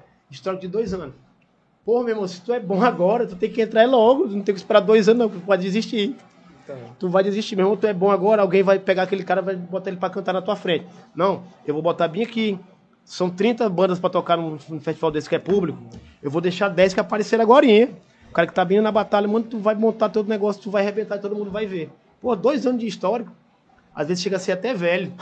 é, Os caras não estão fazendo mais nada há dois anos, não. Assim, eles falam que isso aí é velho. A música, pra mim, ela não envelhece. A música não tem idade. Mas o que está sendo feito hoje, que também, na verdade, tudo é mesclado, tudo é copiado, tudo é organizado de um jeito. Mas o cara é muito bom. Aí o cara vai no edital desse aí. Dois anos de histórico. Aí eu peguei e falei, inventa, mano, que tu tá na barriga da tua mãe rimando, sei lá, e bota por dois anos. mas não deixa de entrar, não. Sei É, lá, isso é. aí. É, que mas tem, assim. tem que dar os pulos, pô. Tem É. que, tem que dar um jeito, que é muito embora né? não deve Quem é que vai provar? Quem é que vai provar? Eu falo assim, quem, quem é que vai provar? O cara sabe que não tá. Meu irmão, dá um jeito aí já que a iniciativa é essa, mas eu acho que isso aí é um requisito que tem que ter pra quem é mesmo. Das antigas que nem eu. eu tu tem que provar que pelo menos tu tá voltando. Tu, tá na, tu, tu tava parado e agora tu voltou nesses dois últimos anos. Mas quem surgiu agora tem que botar esses caras na cena. Não tem que apagar eles, que se tu pedir dois anos é mesmo que tô pegando um apagador. Isso é uma situação que ela acontece, mas de outro lado, cara não tem que esperar também o poder público. O cara tem- tem- também tem que bater na tecla. Porque hoje mesmo, pessoas até que bombaram no rap, tipo Racionais, os caras nunca receberam porra nenhuma de, de ninguém. Os caras bateram naquela tecla até dar certo. Essa forma não funciona mais. Esses caras do trap que estão hoje aí, por semana, eu falo bem aqui da MVB, que eu tenho um bom contato com ele. Ele tem toda semana 20, 30 mil na conta dele, devido às coisas que roda, roda de YouTube, roda de todas as redes sociais. Esses caras que são mais fora que eu digo aqui, o, o Jonga, cara tem 100 mil por semana. tem- o cara não pediu nada pra ninguém. Ele foi indo, indo, indo, foi subindo. É um exemplo a seguir? É, mas dentro do contexto dele. Aí o cara vai dizer, não, foi Porto Alegre, uma cidade grande. Não, meu irmão, aquele cara ninguém sabia que era ele. E hoje em dia ele toca mais do que o Racionais. Ele toca até mais do que a Anitta. Quem toca mais hoje no Brasil é o Jonga. É. Não tem nada com negar. E o que é que o cara fez? É um cara que é, é filósofo, louco, lançou um disco na internet, o disco bombou. O mesmo é o crioulo, o mesmo é o MC, o mesmo fez MCs aí. Eu acho que o caminho é esse. Ou então você se fortalece de um edital e corre logo pra cima de qualquer outra coisa. São as redes sociais, não tem o ponto pra onde correr. A internet, ela, ela abriu uma possibilidade gigantesca de que, principalmente pra música, né? De que você, antigamente era mais difícil, convenhamos. Pra você estourar e fazer sucesso era, era uma coisa, tipo, muito fodida. Que nem tu falou, tinha tinha uma gravadora, não sei o que, papapá. Hoje em dia tu bota um som, deixa lá, daqui um tempo tu vai divulgando não sei o que, quando... Até a própria qualidade técnica, ela. Sim, o- cara. Lembro lá do, do Brown falando quando ele fazia os beatzinhos lá, era tipo, É. o cara ia na casa lá do, do, do quintal do, do fulano, na, na cara casa pe- de baixo, O tá cara ligado? pegava a fita e esperava a batida É. e parava. E botava do outro lado Pra e botava de novo. né? É. Nem tinha essa tecnologia toda. E é assim que tem que surgir as coisas, em cima da dificuldade. Porque se não for isso. Aí até tem uma outra coisa que hoje também tem, tá vencida. Antigamente, quando a gente chegava pra tocar com os toca-disco, ah, rapaz, isso é um playback, é batidinha aí e tal. Porra, tem que botar uns metalzão, as coisas. Pô, quem é que ia ter condição de ter uma guitarra tempos atrás? Tem? Quem é que ia ter uma bateria pra tocar? E o rap nasceu disso. Os caras pegaram uns vinis de reggae, tiraram as batidas. E nasceu a batida do, do, do rap a partir disso. Só que hoje, meu amigo, você tem um cara doido de qualquer lugar que o cara toca, tu tem um cara que tem uma bateria. Isso já não é motivo pra tu não dizer que pode montar uma banda, que tu pode. Mas também tu pode querer seguir o rap de raiz, que é em cima de uma batida. Cara, o Diogo faz um show, leva, o, leva às vezes o show dele ele leva só o pendrive e toca. O MC também faz isso, depende da situação. Tá entendendo? Mas nesse mega festival, tu viu cara, com aquela banda ali, é todo músico da quebrada. Não tem nenhum músico que não seja da quebrada. O que eu acho foda é isso. Pô, os caras do funk estão detonando as mulheres, estão fazendo aquilo, são, é uma. É, são, fala um monte de besteira. Pô, mas o cara veio lá de dentro. Dedotar, pô, o posto do Rô tem 10 filhos com a mina. Pô, o cara é muito bom, tem que pegar pelo menos esse lado bom do cara. O resto que ele tem pessoalmente resolve com a justiça. Mas o lado musical ele tá rodando, não é por isso que, por causa do erro dele, ele vai perder pessoalmente, ideologicamente. Mas a música do cara tá bombada, aí você conta um cara desse, porque ele vai vir tocar de graça pra mim, né? Então, ó, mano, vou fazer um show da CUF, tu vai tocar de graça. Quem entrar vai dar isso. Ele vem, Porque ele sabe que a origem é essa. Então, um cara qualquer da Zona Leste, ele cobra os 100 mil reais que ele sempre cobra. 20 mil, 30 mil. E tá certo, É assim que tem que funcionar. E um, cara que, e um cara que mal sabe escrever conseguiu fazer isso, por que, que o pessoal daqui não vai conseguir? Que rima pra caralho, que é muito talentoso. O caminho é esse. Isso aí, caralho, pô, que, que Conversa massa. massa, né? Essa mangueira sem ninguém ver que acabou a minha. Cristo ali. Os caras já falaram. Beleza. Mas é, cara, é, é uma parada assim que, porra. Caralho, acho que eu larguei mangueira no teu. Não, me dá a cajuína, pelo amor de Deus. Rapaz, eu deixei só um biguezinho aí, ó. Eita, porra. Mas, mas porra, tipo. A rocha não tu só tem um pinguinho É, aí, mano, pô. bebe aí. É. Pronto, já foi. Mas essa questão da música aí, cara, é uma coisa assim que, que é fabulosa e que tem ensinado demais. Principalmente pra galera, por exemplo, é, falando assim de, de termos. É, os caras que, que são os expoentes hoje, assim, do, do rap, assim, eu digo na minha vivência, né? Pelo que eu conheço de rap aqui. O narcoliricista, o Joãozinho, o. O- aquele moleque ali é um cara, Cara, foda, o João, é muito foda. é- O João, pô, assim, eu não, não, não sei como é que Ele seria. tem que bombar, eu já prometi pra ele, mano, que Caralho, o bombar. João, o João. E, e ele não deixa nada a desejar com a galera de fora, pô. Nada, Ele nada, destrói. nada, nada, nada. O cara tem um talento nato, tá ligado? Eu conheci ele, pô. Ele não tinha disco lançado, ele não tinha nada. Mas a voz dele, pô, ele tocava no violão, Johnny Hook, acho que ele ainda lembra. Se ele tiver, ele vai lembrar, tá ligado? Ele é muito foda. Ele tocando aí, no violãozinho, pô. E hoje em dia é um dos caras que faz shows aí, pô. Como, como gente Pronto, grande, e ele, tá e ele também, Cara, ele, ele criou uma certa estrutura, pô. Ele tem uma produção, sim, ele tem sim, tudo. tem. Aí tu vai ver o cara, mano, o cara é muito foda. Por quê? Porque ele colocou na cabeça dele que tem que ser aquilo. Tá entendendo? Até eu, eu, eu costumo dizer, o Luiz Gonzaga, quando saiu lá do interior dele, ele foi lá pra São Paulo, pro lugar que ele tava lá. Aí ele queria tocar valsa, ele queria tocar aquelas outras coisas lá que passavam nos programas que eram matinais. No dia que ele foi tocar forró, ele bombou. Aí por que, que o cara não pode fazer o rap que ele sempre faz? É, é isso. Por que o cara não pode fazer o trap que ele sempre faz? Vai ter situações que às vezes alguém se destacou, que foi que nem São Paulo, aquele eixo lá. Aí, pô, vamos pra lá. E, rapaz, as situações que eu vejo quem foi de São Paulo pra cá, ou não voltou ou passou fome. Eu nunca pensei, não, vamos com a banda lá pra São Paulo. Que as situações foram mais ou menos essa. Não. Eu já vi situação de gente até do hip hop ir pra São Paulo e depois ter que inteirar a passagem de volta. E lá em São Paulo ele não chegou em lugar nenhum. Porque os caras são fechados. Hoje não, no rap não, os caras, no trap, até assim, tem uma certa corrente. Porque assim, ela nem é precisa ela acontecer porque o cara faz tudo pela internet. Antigamente nós ia pra São Paulo pra comprar vinil, que só tinha aqueles vinil. A gente ia participar de festival que a gente era convidado. Mas mesmo assim, a gente tinha que vender um carro, botar uma casa penhorada, tinha que tirar o salário todo, porque não tinha nem como ir. Hoje a questão do acesso é complicada também, mas assim, não precisa o cara ir tocar lá em São Paulo pra ele ficar destacado hoje. Tem aqui o- os caras Baquechu do Blues, o Diomédio, tem aqui o Preto Quedé, tem um, tem um menino aí, o João. Tem muita gente que é muito bom, tem um menino aqui, o, o- até falei, o Nescau agora, o Felinho, né? Sim. tinha que continuar como Nescau, cara, que já tinha bombado mais. É, tinha bombado, mano, tinha bombado. O rap do Nescau lá, ele tinha bombado, né, mano? Caralho, o rap do Nescau, mano. As lá todo dia conhece o rap do né? Nescau. O, Nes, o Nescau dele, ele fazia parte 1, parte 2, parte 3, tem mais visualização do que a música dele tudo de hoje, que são bem melhor. Mas ele continuava com outro personagem, o Nescau o Felinho. Mas ele acabou o Nescau e ficou só como Felinho, é. Foi ele que escolheu, mas o cara é muito bom, muito bom. E os clipes que ele faz, você olha aí, ele mesmo que faz. Pega uns caras de São Luís, pega do outro lado. Eu só lamentei a Cara, de- só. de- Inclusive, a falou gente tem que trazer o João aqui também, O né? João, pô? cara. Pô, Perfeito, mano. Traz ele chama logo ele. E falando de São Luís também tem o Marco Gabriel, cara. Ô, Marco Gabriel, o Marco Gabriel é um monstro, tempo aqui, aquele velho. cara sim, ali. sim, sim. Destruição ele. É, eu, eu via bastante ele ali na, quando ele estudava ciência política. Estuda ainda, né? Também Ciência ele faz aquela questão agora que é um, que é um segmento que veio, veio, veio depois do rap, veio depois do trap. São mais aquelas. Esqueci o nome, que o pessoal faz só ficar declamando nas rodas, né? É Islã? Islã. O Marco Gabriel, isso aí ele destrói qualquer pessoa. É, bom. E cara, aqui é também, pessoas do Islã, mulheres do Islã aqui. É muito, é muito bom. Os caras são os melhores que tem. Mas tem a questão do contexto, da localização e de como eles vão difundir isso tudo. Sim. E não só no rap também, cara, mas no break, por exemplo, o B-Boy The News. E o Mike, o pô. Mike, Meu pô. Deus, o Mike é os- monstro Os demais, finalistas pô. do, do, do festival que teve lá na, na- o Sustenta, que teve ali na, na casa do hip hop. Os caras ganharam, tá ligado? Primeiro O lugar. break é a próxima modalidade olímpica. Break dance, é a próxima modalidade olímpica. O Denis, o o. Denis foi pra França, não foi, pô, também? Foi, ele Os rodou muito com o pessoal. rodaram, ele rodou muito com o pessoal do Marcelo Evelyn, que naquela época tinha um teatro lá, revelou muita gente. E assim, o break dance é a próxima modalidade olímpica. Aqui ainda não tem a federação, aqui não, não tem associação. E para alguém participar tem que existir isso aqui. Acho que até pro skate foi complicado isso, não sei se aqui já tem federação. Sei que tem associação, que o Thiago é uma galera que corre pra caralho.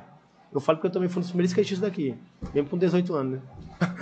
eu andei de skate há muito tempo atrás. Eu andei de skate com o pessoal que andava de skate porque gostava. Hoje em dia os caras são profissionais, o Thiago é um cara dos melhores. Eu não sei qual foi a dificuldade para ele não participar de uma, de uma eliminatória pra ele ir pra Olimpíada. Aqui do Piauí, não sei o que foi que aconteceu, porque eu acho que ele tinha que estar lá. E assim você é o b-boy aqui do Nordeste. Lugar nenhum do Nordeste, não sei, fora Recife, já tá todo montado para participar de uma eliminatória que vai acontecer em São Paulo. Vão ter os fóruns, porque essa questão de virar um esporte olímpico veio a partir da França. Que lá sempre foi. Lá o cara se prepara para ser um b-boy, para ser um breaker, sei lá. Tudo isso já evoluiu, né? E aqui os caras são bons, mas não tem a preparação que todo mundo tem e vai brecar sempre nisso. Sim. E esse cara vai revelar mais pessoas via as oficinas, via a pessoa só vê ele dançando, vê aquele cara dançando, teus ossos de já quebra. E o cara faz coisa que é muito louca. E agora é modalidade olímpica, o cara pode ganhar uma medalha e, e, assim, tá pouco fomentado. Até porque a casa também agora que ela tá começando a ser reestruturada, mas assim, em termos que vai ser necessário. Federações, ainda não sei quem que vai estar pensando nisso aqui em relação ao break. Eu tenho que começar a ver essas situações. Porque eu sou fundador da Casa do Hip Hop. Trabalhei com os elementos, mas agora eu passei o bastão. Então, a galera tá aparecendo, tá trabalhando bem. Mas se for preciso, precisar ajuda, a gente tá aí para isso. Porque assim, eu acho que uma hora dessa um Sebrae desse tem que ajudar, a Secretaria de Desenvolvimento, não sei o quê, tem que ajudar, porque é o Piauí. Aqui pode de- deixar de existir um- uma pessoa que possa ir, porque ele não é federado. E se ele se federar, ele é federado lá no, lá no, lá no- Que eu não sei se é isso, eu tô dando um chute, né? Mas tem que ter uma certa. Porque se um cara for jogador de futebol, aqui se ele não for federado, ele não vai para lugar nenhum. Porque os caras são, eu acho que assim, as federações se organizarem dessa forma, eles são tipo uma maçonaria, né? É. Se não tiver lá dentro, ninguém entra. É tipo mais ou menos isso, mas não é isso. Mas se não tiver uma federação de break, uma associação forte, você não vai ter como mandar um cara para pelo menos tentar ir para a Olimpíada. Até porque pra dar a estrutura básica, né, pro cara conseguir. Porra, é um decoflex, não tem pra ele dançar. Porque os caras, ó, uma das coisas mais tristes que eu já vi, os caras dançar em sinal, não tem? Quando eu passava lá, se eu tivesse 100 reais, eu dava embora pra casa dele. Porque o pessoal do circo já é uma coisa da. É uma coisa que nasceu ali, né? É, tradição, né? É, mas um cara rodado, fazer um moinho de vento no meio do asfalto quente, cara. Tá? Isso aconteceu em Teresina algum tempo atrás. Em Teresina, meu parceiro, aquele sol, aquele asfalto. Pois é, o cara anda com papelão e dançando ali. Hoje em dia o cara só anda com papelão, mas é qualquer pessoa. Tá entendendo? Porque não tem nem o que comer. entendeu? Fato, velho. Mas já chegou até artistas bons dançando nos sinais. Aí isso aí eu acho que não tem que existir mais. Cara, eu, falando do Denilson ainda, eu me lembrei também da participação dele, porque ele acho que ele ganhou o estadual, não foi? Do, do Red Bull, né? Foi. Foi. E, e aí ele, ele. Eu vi a participação dele na TV, ele foi, foi convidado pelas TVs, não sei, não sei como foi que aconteceu. Mas aí ele tava falando lá sobre as dificuldades que ele tava pedindo, tipo, a, é, patrocínio, sabe? De roupa, pô. O cara, tipo, é, um É. atleta foda e o cara não ainda. tem ninguém que dê roupa pro cara. Meu Aí assim tem um incentivo. Aqui já teve um atleta cidadão, né? Que era uma bolsa. e tal. Aí agora o que é que acontece? A maioria do pessoal nacionalmente que ganharam medalha, os caras são militares. Né? Eu não entendo aquilo ali. eu- Tá tocando um hino, o cara tá. É. Mas que- por que é bom? Pô, o- o- o- as Forças Armadas estão bancando o cara. Eu não sei porque que o pessoal não pode usar as Forças Armadas daqui, porque o segundo BEC, o 25BC, tem a estrutura mais fora de academia, de tudo, mas é só pros recrutas. Como é que eles vão desenvolver atletas? Pô, leva esse cara lá pra dentro. O cara, eu, eu virava soldado pra mim ter tudo pra mim. Entendeu? Nesse caso aí, eu tinha coragem. Eu batia a continência, mas que eu tivesse tudo. E principalmente dinheiro. Eu fazia isso, mas agora o cara não tem porra nenhuma. Ainda tem as dificuldades. E, eu- e o próprio militarismo ajuda mais uma- a questão do- dos atletas que são da natação. Que É. são, por lá, Da luta, né? dá uma estrutura, dá luta também e tal. Mas eu acho muito massa, muito válido. Eu só não quero bater continência na hora de ganhar medalha, mas o restante a pessoa pode fazer, porque é uma estrutura mínima que às vezes o cara não tem. Esses quartéis aí tem, sei lá, as federações que são de outros esportes aqui, que tem muitas estruturas, os caras estão correndo, mas pro break, pro skate, aqui, em relação às estruturas, ainda tá muito precário. Acho que com relação a muita coisa, cara, com relação à música, por exemplo, é, recentemente a gente começou com o Pedro Reuit, né, e o Flávio, os caras do, do Infecto Self Festival, assim, é um dos caras que organiza evento de metal, né, rock metal Massa, aqui em massa. Teresina. E os caras falam da dificuldade, pô, os caras se organizam, é, traz bandas de fora, eles trazem bandas de outros estados pra cá, mas é na maior dificuldade, é tipo no improviso, sabe? Ah, o cara ali tem como liberar a casa da mãe dele pros caras dormir, os caras vão... Então, tipo desse assim, pô, jeito. quem tá fomentando a cena cultural de Teresina tá fazendo na independência, na, na, na- Sem apoio sem apoio de nada, nada, nada, é apoio de nada. nem, nem, do, nem do, do, do- do Estado, nem privado. Nem privado. Nem privado os caras têm. assim, é, é, uma, é uma questão que é foda. Aqui o Conselho Municipal de Cultura, que é para ter voltar ali a Tito Filho, nunca nem foi criado, não sei como é que ficou.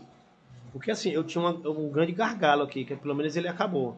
Porque meu sonho era ser músico de orquestra, não tem? Aqui em Teresina, porque os caras estavam em todo lugar. O cara da orquestra não tem que não tenho nada contra, mas os caras eram contratados pela empresa, os caras tocavam no lugar e o cara que tocava um instrumento, uma, uma, o sonho de qualquer cara que está na frente de uma instituição é ser o maestro Aurélio, que ele é um cara muito bom, mas ele estava dentro de várias coisas.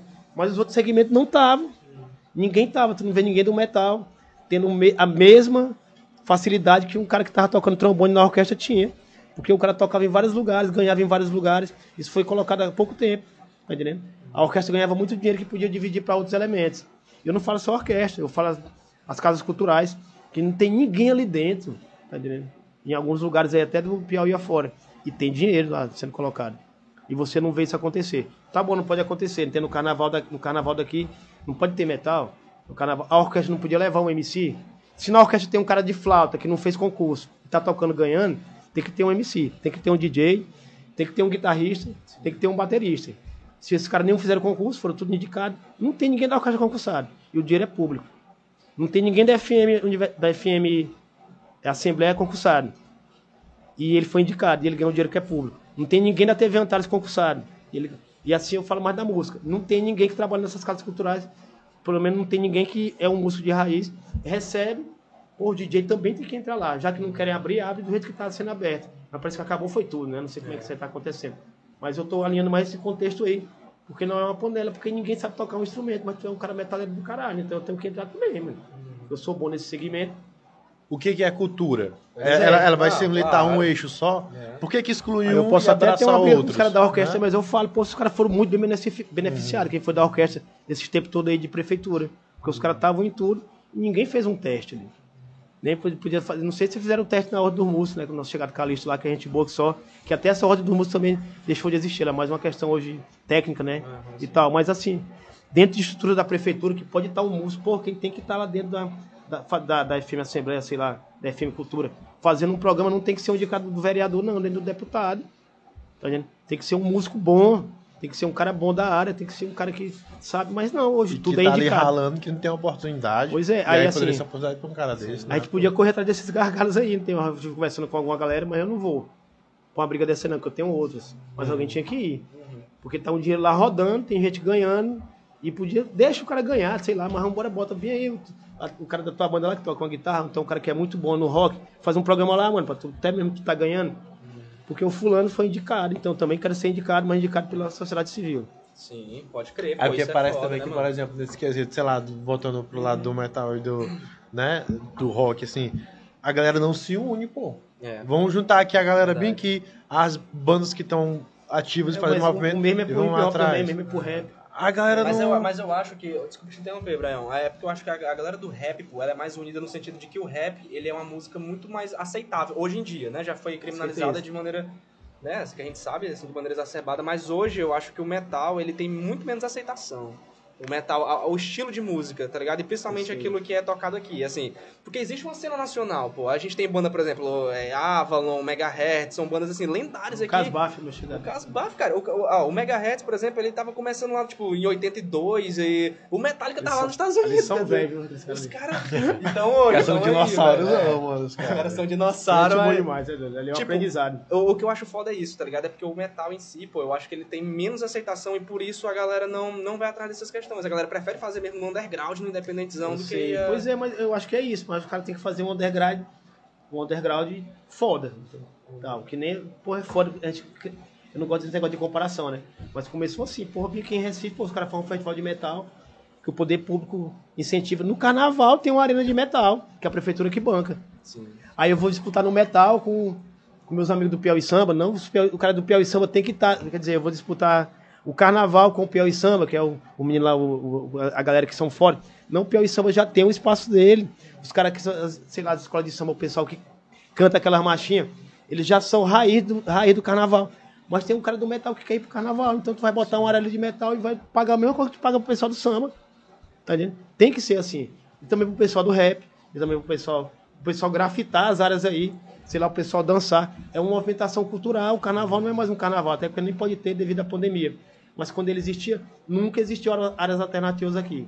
Já tentaram fazer, tentaram fazer aquela virada cultural, tudo foi uma catástrofe aqui.